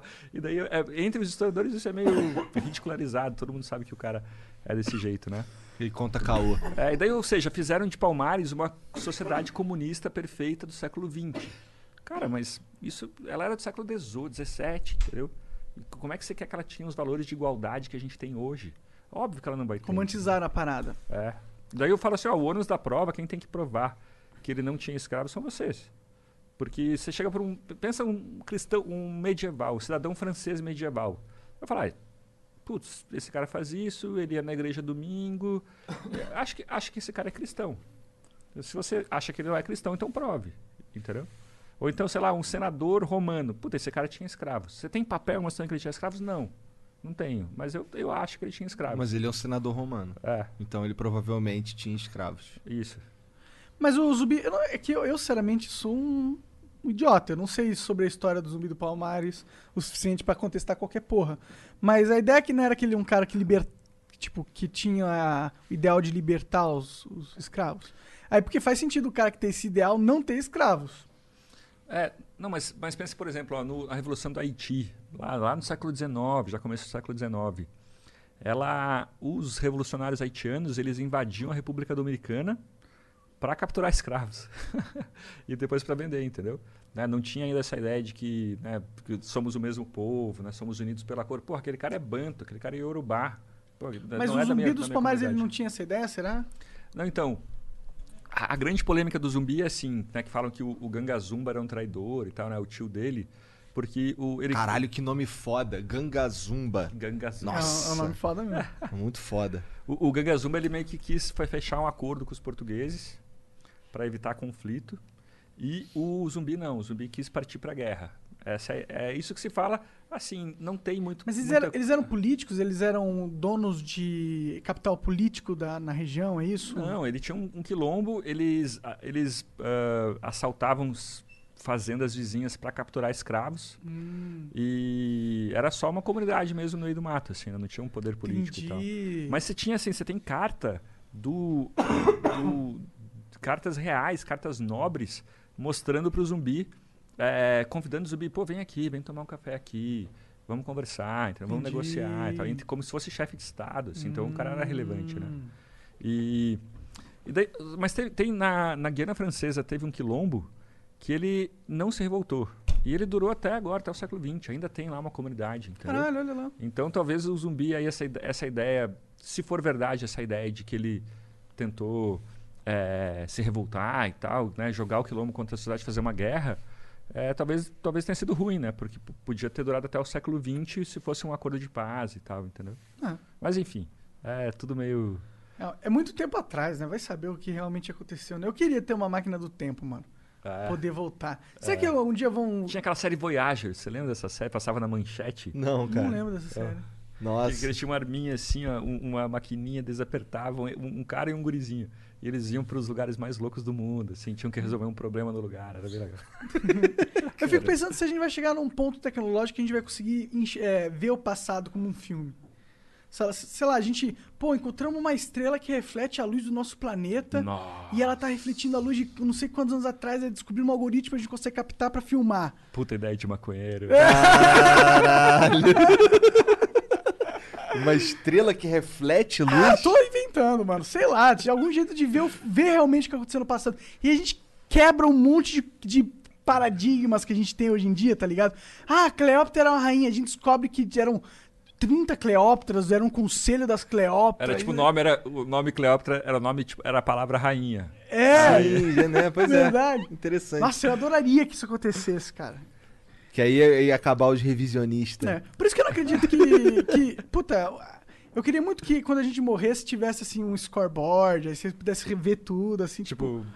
Tipo, Brás Cubas, assim, né? Esse cara olha a vida toda dele passando. assim, É, né? não, e pudesse ver todos os detalhes do mundo que tu perdeu. Eu, eu- esse é o foda de morrer pra mim. Eu não queria morrer e perder, perder tanta coisa que eu acho que foda que, que eu não quero É. perder, sabe? O que, que você mudaria na tua vida aí se você pudesse, cara? Viver pra sempre? Ah, viver pra sempre. Ah, Pra sempre, com certeza. Se for é desse sentido, você diz? não, sei lá, que você pudesse mudar na tua vida. Mudar na minha vida? Não sei, o que, que você faria? Mudar na sua vida? Não, eu que tô perguntando. Mudar na minha Ele vida. responde a pergunta com outra pergunta e a mesma pergunta, É. que é pior, né, Ah, cara? Mudar na minha vida. O que Mudaria na minha vida. Cara, eu queria ser mais atlético. Eu, eu tô. Eu, eu vou correr, eu não consigo correr muito tempo. Acho que eu tô. Meu corpo não parece estar num, bem em forma, sabe? Eu sinto que eu. É, não parece mesmo. Eu gostaria de ser. Você pode falar muita coisa, né? Não, mas Igor? eu não tô metendo essa bronca aí. É, eu, pô, eu não tô metendo bronca nenhuma. Eu tô inclusive falando que eu tô um traste. Eu queria estar um pouco mais saudável. Eu mudaria isso. É, acho que eu, eu- mudaria exatamente isso também. Porque de resto as coisas estão funcionando do jeito que a gente queria que funcionasse mesmo, pra ser sincero. É. Graças a Deus. E tu, cara, o que você mudaria na sua vida? aqui, Só pensando. faltou você, cara. Ah, por isso que ele meteu. Cara, É, eu sei. Acho que eu terminaria de um jeito mais melhor alguns relacionamentos, assim, cara. Acho que tem muita namorada minha que tem raiva de mim. Ou então me despreza. E aí eu nunca mais consegui transar. o podcast vai pro outro lado. Não, e daí, e daí eu penso, porra, é, é- é muito louco isso, né? Que é tipo um cemitério de relações frustradas que todos nós temos, assim, tá ligado? E seria legal, né? Falar. É, eu- eu adoro ter ex-namorada, conversar. Minha namorada atual não gosta disso, mas eu acho super bom. Eu moro no condomínio da minha ex-mulher. Tenho uma relação muito boa com ela. Meu filho fica num, em duas casas do mesmo condomínio, assim, né? É que vocês têm também um, um elo, né? É. Tem um filho ali. É. Isso é um patrimônio, entendeu? Eu, eu sinto que eu perdi esse patrimônio com as minhas outras ex-namoradas. Mas Entendi. tudo bem. Entendi, entendi. Caralho, que viagem. Faz sentido, né? Porque as, nam- as nossas namoradas, elas são pessoas que entraram um pouco dentro de nós, né? De certa forma. Tipo, conheceram a gente Ah, é? profundamente. Entraram? Ou só suas. ou, ou nós que entramos nelas, né, cara? Cara, eu tô falando um negócio bonitinho aqui, vocês levam tudo por trás aí, mano. No sentido que, tipo, elas te conheceram mais do que normalmente uma outra pessoa te conhece. Portanto, elas têm uma perspectiva pra quando conversar com você que é única. Só isso que eu tô falando. Ah, é, eu, eu tive pouca experiência com namorada, porque eu você tô, namora a eu mesma tô pessoa. com a mesma mulher desde 2004. Hum. Caraca. Então faz muito tempo que eu não sei o que é ter uma. É, e eu também não tenho muita experiência porque eu sou nerd, eu não tive muitas namoradas, então. Mas ele é transando. É, ele quer fundar o movimento velho. da direita transana, porra. Caralho. Ô, Leandro, hoje tu tá na. Tu, tu, tu tem um programa. Como é que funciona o teu lance lá com a Jovem Pan? Então, pois é, fui demitido da CNN. É, E daí... com bad vibes ou não sem, bad- sem bad vibes? Como assim? Os caras te detonaram, tipo, ah, sai daqui, cara. Sai você daqui é um bosta. você é um bosta. Não, ou foi velho. tipo, ô cara, a gente tá mudando os quadros aqui. Não, good vibes total, velho. Total, todo mundo gostava. Eu tava lá, deu aquela polêmica, eu falei uma parada, um comentário meio confuso. Apoiei a, do- a doação de sangue por homossexuais e tal, mas falei, ó, não vamos, não vamos negar. Os gays têm mais AIDS. E daí. É, isso é estatisticamente falando, isso é um fato. É um fato, claro. Né? Tipo, a própria história do movimento gay, a união do movimento gay surgiu para combater esse problema, assim, né? É- é- era uma das causas importantes e tal. Mas enfim. E daí o comentário podia ser melhor, mas acho que não foi nada homofóbico, assim. E, e daí deu aquela polêmica. Os, eu perguntei, "Ô, vocês vocês acham que tá tudo bem? Eu não devo me pronunciar? E aí um, um diretor falou, não, velho, daqui a pouco isso esquece. Porque, porque televisão, a moçada é bombeiro, entendeu? Diretor de televisão, o cara é um bombeiro que fica apagando crise, cara. Todo dia tem uma crise, todo dia. Eu pensei, ah, mais uma crise, então vai passar. Mas daí no outro dia falaram, ó, a gente vai te tirar que aquela polêmica aumentou muito. Então vem aí à tarde que a gente vai, que depois eu te falo o que vai acontecer, a gente vai decidir o que fazer. Eu pensei, ah, vamos, vamos combinar um texto, né, para tentar apa- apaziguar os ânimos. Eu já ia sair do trabalho, é meio chutar cachorro morto isso, mas eu já ia sair. Tipo, eu não tava gostando muito, eu não acho que eu sou bom de televisão. Eu não acho que eu não ganhava o suficiente, tipo, não era um puta trabalho que eu, nossa, preciso me agarrar esse trabalho a vida toda, assim. E é, e daí aconteceu várias pessoas, um monte de gente da CNN ficou revoltada, tipo, me escreveu, tanto o diretor quanto, quanto colega e tal.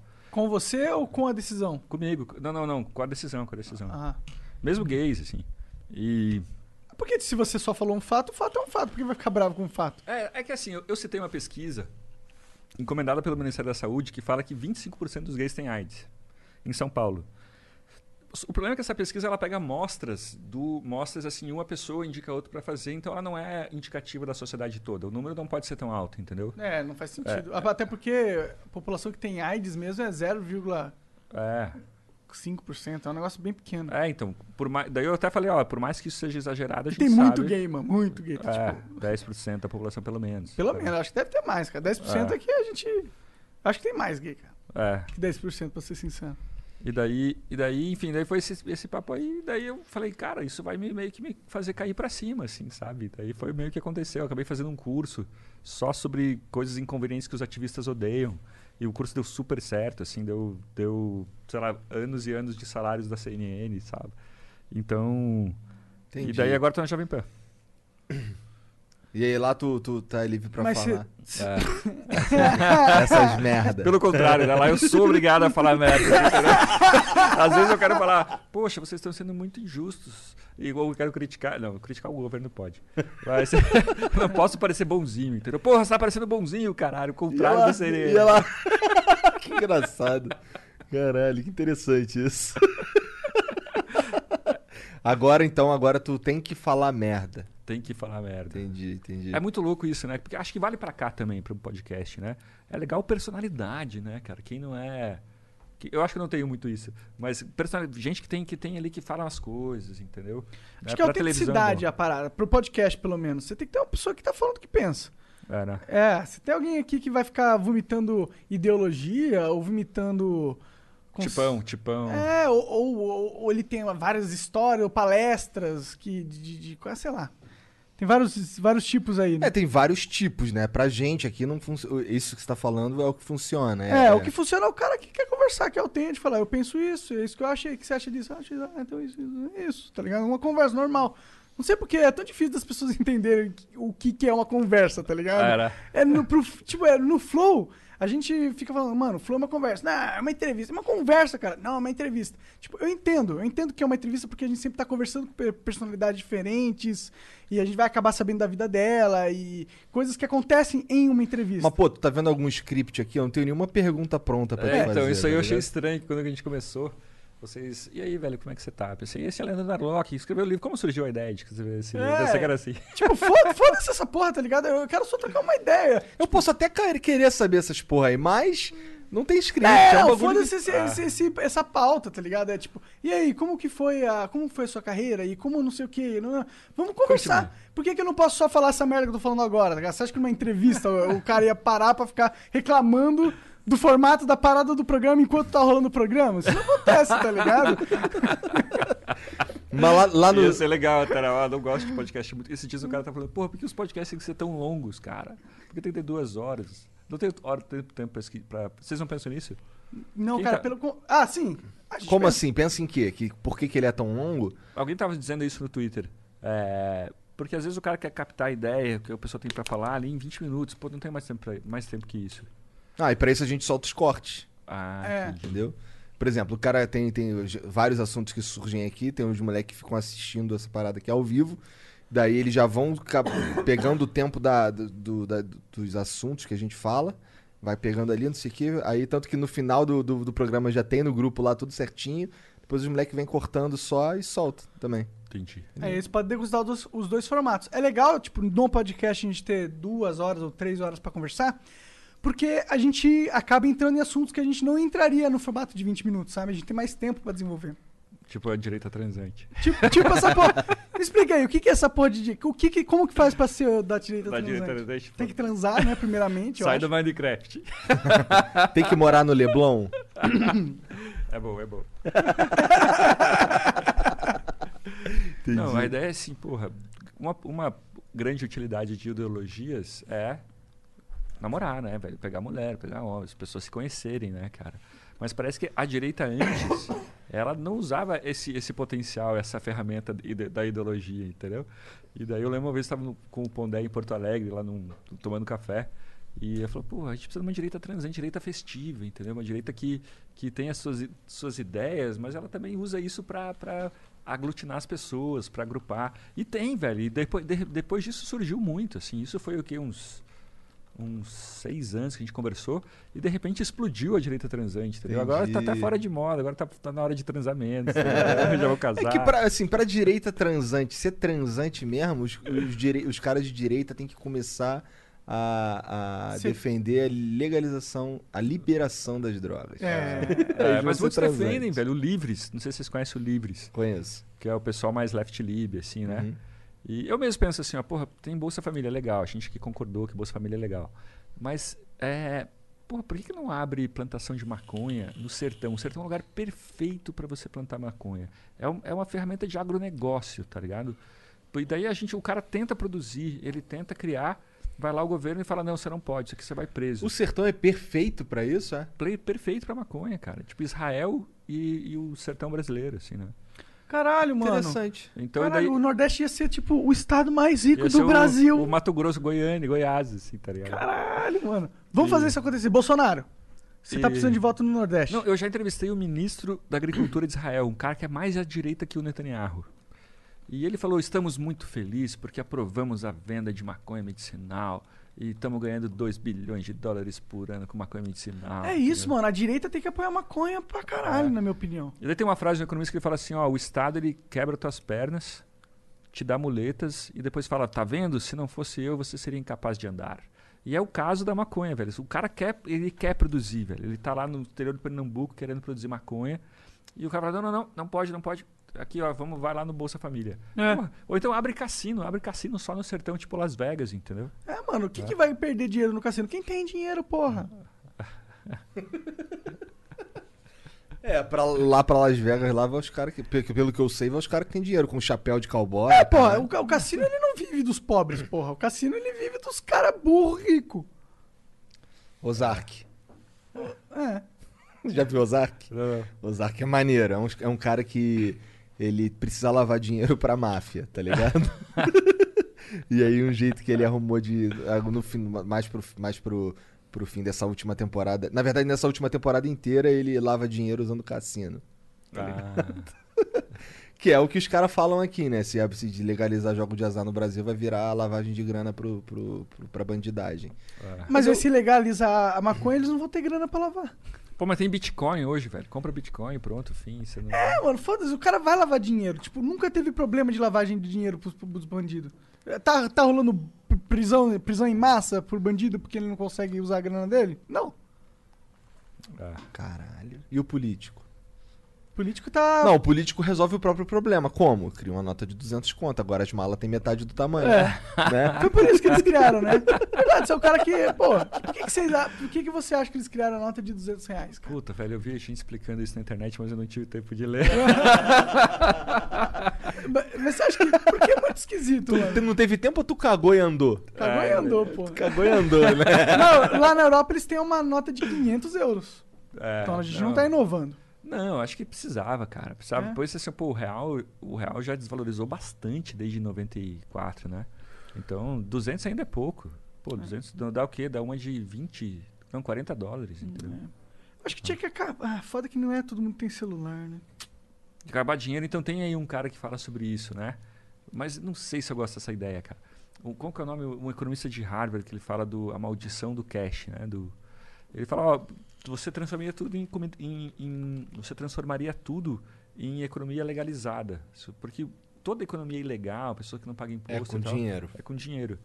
Mas o problema é que isso talvez seja ruim. Tipo, o Milton Friedman ele falava isso, que é, sorte que a, a economia, às vezes, da Itália, por exemplo, ela é tão burocrática, tem tanta regra, tanta regra, que ela só funciona porque ela não obedece às regras, entendeu? Porque uma parte dela não obedece às regras.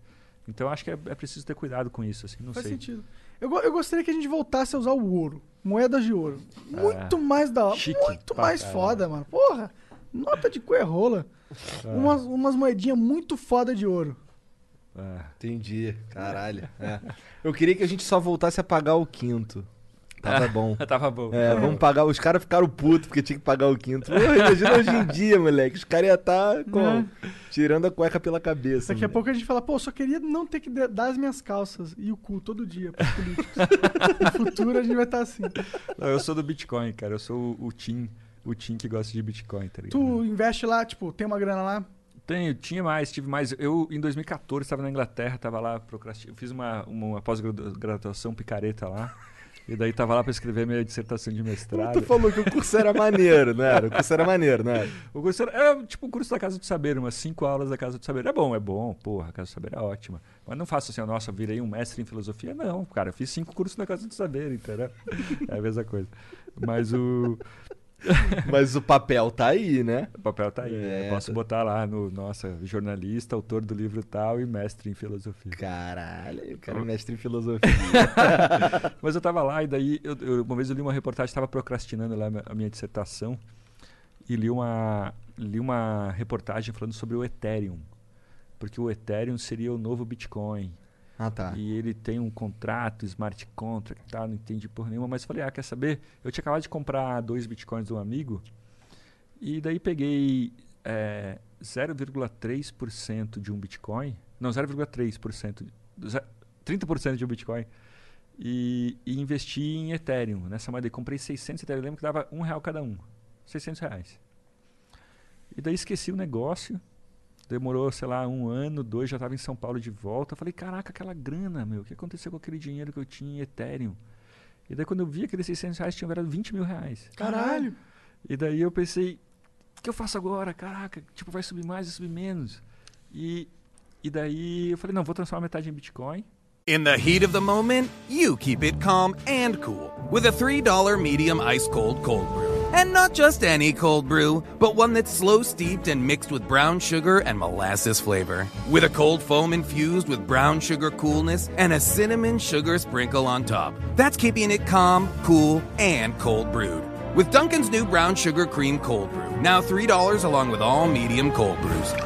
America runs on Duncan. Participation may vary, limited time offer, terms apply. Bitcoin tava mil dólares. E vou deixar metade lá. E daí falei, o que eu faço com esses 300 e tal? Cara, daí eu ganhei, sei lá, um milhão de reais com o negócio, velho. Foi bizarro, cara. Caralho! Eu, eu vendi cada um a 600 dólares depois, assim. Foi, foi muito louco, cara. Caralho, que bagulho, Eu tô- que Não sei se história... eu devia contar isso aqui, né? Mas Caralho. Não, eu fico, eu fico pensando É, a assim, receita caralho, vai ficar de receita- olho. Receita, né? Não, é que já era, esse tempo já foi, na verdade, né, cara? Isso daí é pra quem. Isso daí é os caras que, fiz, que, que investiram nessas, nessas moedas aí no passado se deram bem. É, Tem é. histórias aí do monte de cara que se É, deu o cara bem. comprou o Bitcoin a mil, mil dólares, porra. Tá Pois 10 é. mil Não. dólares. Você deve estar ultra bilionário rico. Não, em 2017 eu, pensei assim, ó, puta, meu filho, o Bitcoin tava 1.200 dólares. O meu filho vai chegar pra mim e falar, pai, você era, você tinha grana quando o Bitcoin tava barato, por que, que você não comprou? Agora tá um milhão de reais cada um. Eu falei, tá, verdade. Daí eu peguei uma grana e comprei, daí também deu muito certo. Mas depois perdi, porque eu tava naquela Atlas Quantum, que foi uma pirâmide, e daí... Caralho. Eu não sei o que, que é isso. O que, que é. Atlas Quantum? Perdi uma parte da grana. É, é uma, tipo uma corretora que Ela, era ela, golpe? ela te dava tipo um rendimento bizarro de 3% ao mês. E... Ah, tô ligado. Uns amigos meus me ofereceram entrar nessa porra aí. Mas aí eu falei, mano. E daí, só que depois ela meio que todo mundo tentou sacar a grana e os cara, o cara não conseguiu honrar. E ele disse que tava, os bitcoins ficaram bloqueados de umas corretoras aí do mundo. Mentira. Não sei, velho, se é mentira. Eu até hoje não sei o que aconteceu, cara. Mas, É? mas era, era muito dinheiro ali. Era, os caras tinham propaganda no Jornal Nacional, entendeu? Que é o quê? 500 mil reais um, um flash ali, né? De Aham. 30 segundos. e tal. Caralho. Mas é. Enfim. Mas foi, foi divertido, cara. Um flash no 500 mil reais. E daí eu tinha me separado nessa época Hum. e, e daí eu tinha uma namorada e eu ficava vendo o preço do Bitcoin subir assim, cara, toda hora no celular. E ela falava, para, porra! Para de ver o preço do Bitcoin, caralho! E eu falei, não, tudo bem, é verdade, é verdade, eu tô muito no telefone, mas dá uma olhada só quando subiu. Porra, aí agora eu tô 30% mais rico. Olha aqui, ó. Olha aqui o Bitcoin. E aí o Bitcoin é um bagulho louco, porque ele cai, daqui a pouco ele recupera tudo de novo, né? Agora É. subiu. Agora tinha subido pra caralho, deu uma caída, mas acho que com a pandemia ele valorizou bastante. Tava 5 mil, foi pra 10 mil. É, não, e as pessoas falam que é um- é um, é um investimento arriscado, que não é uma reserva de valor. Eu falo, não, é verdade, ele é muito volátil. Mas, porra, você investe em real. Pois é, né? Você, você tá reclamando Você investe na Bitcoin. bolsa, pô. Pois é, né, cara? Isso é, isso é algo a se pensar mesmo. Eu vou comprar os bitcoins. Vai mesmo? O próximo dinheiro que entrar do Flow, eu não vou pôr na bolsa, não. Vou pôr tudo em Bitcoin. Tem que esperar o momento certo pra comprar o Bitcoin, não, ou não? É que é foda, eu não sei qual é o momento certo. Igual eu falei, eu acho que o momento certo já foi há muitos anos. Ah, Acho foi. que- Aqui é o é. momento certo pra caralho É, de, tipo, pôr um centavo e ficar milionário. Foi. Aquela moedinha que você deu pro mendigo em 2011. Se você tivesse comprado Bitcoin.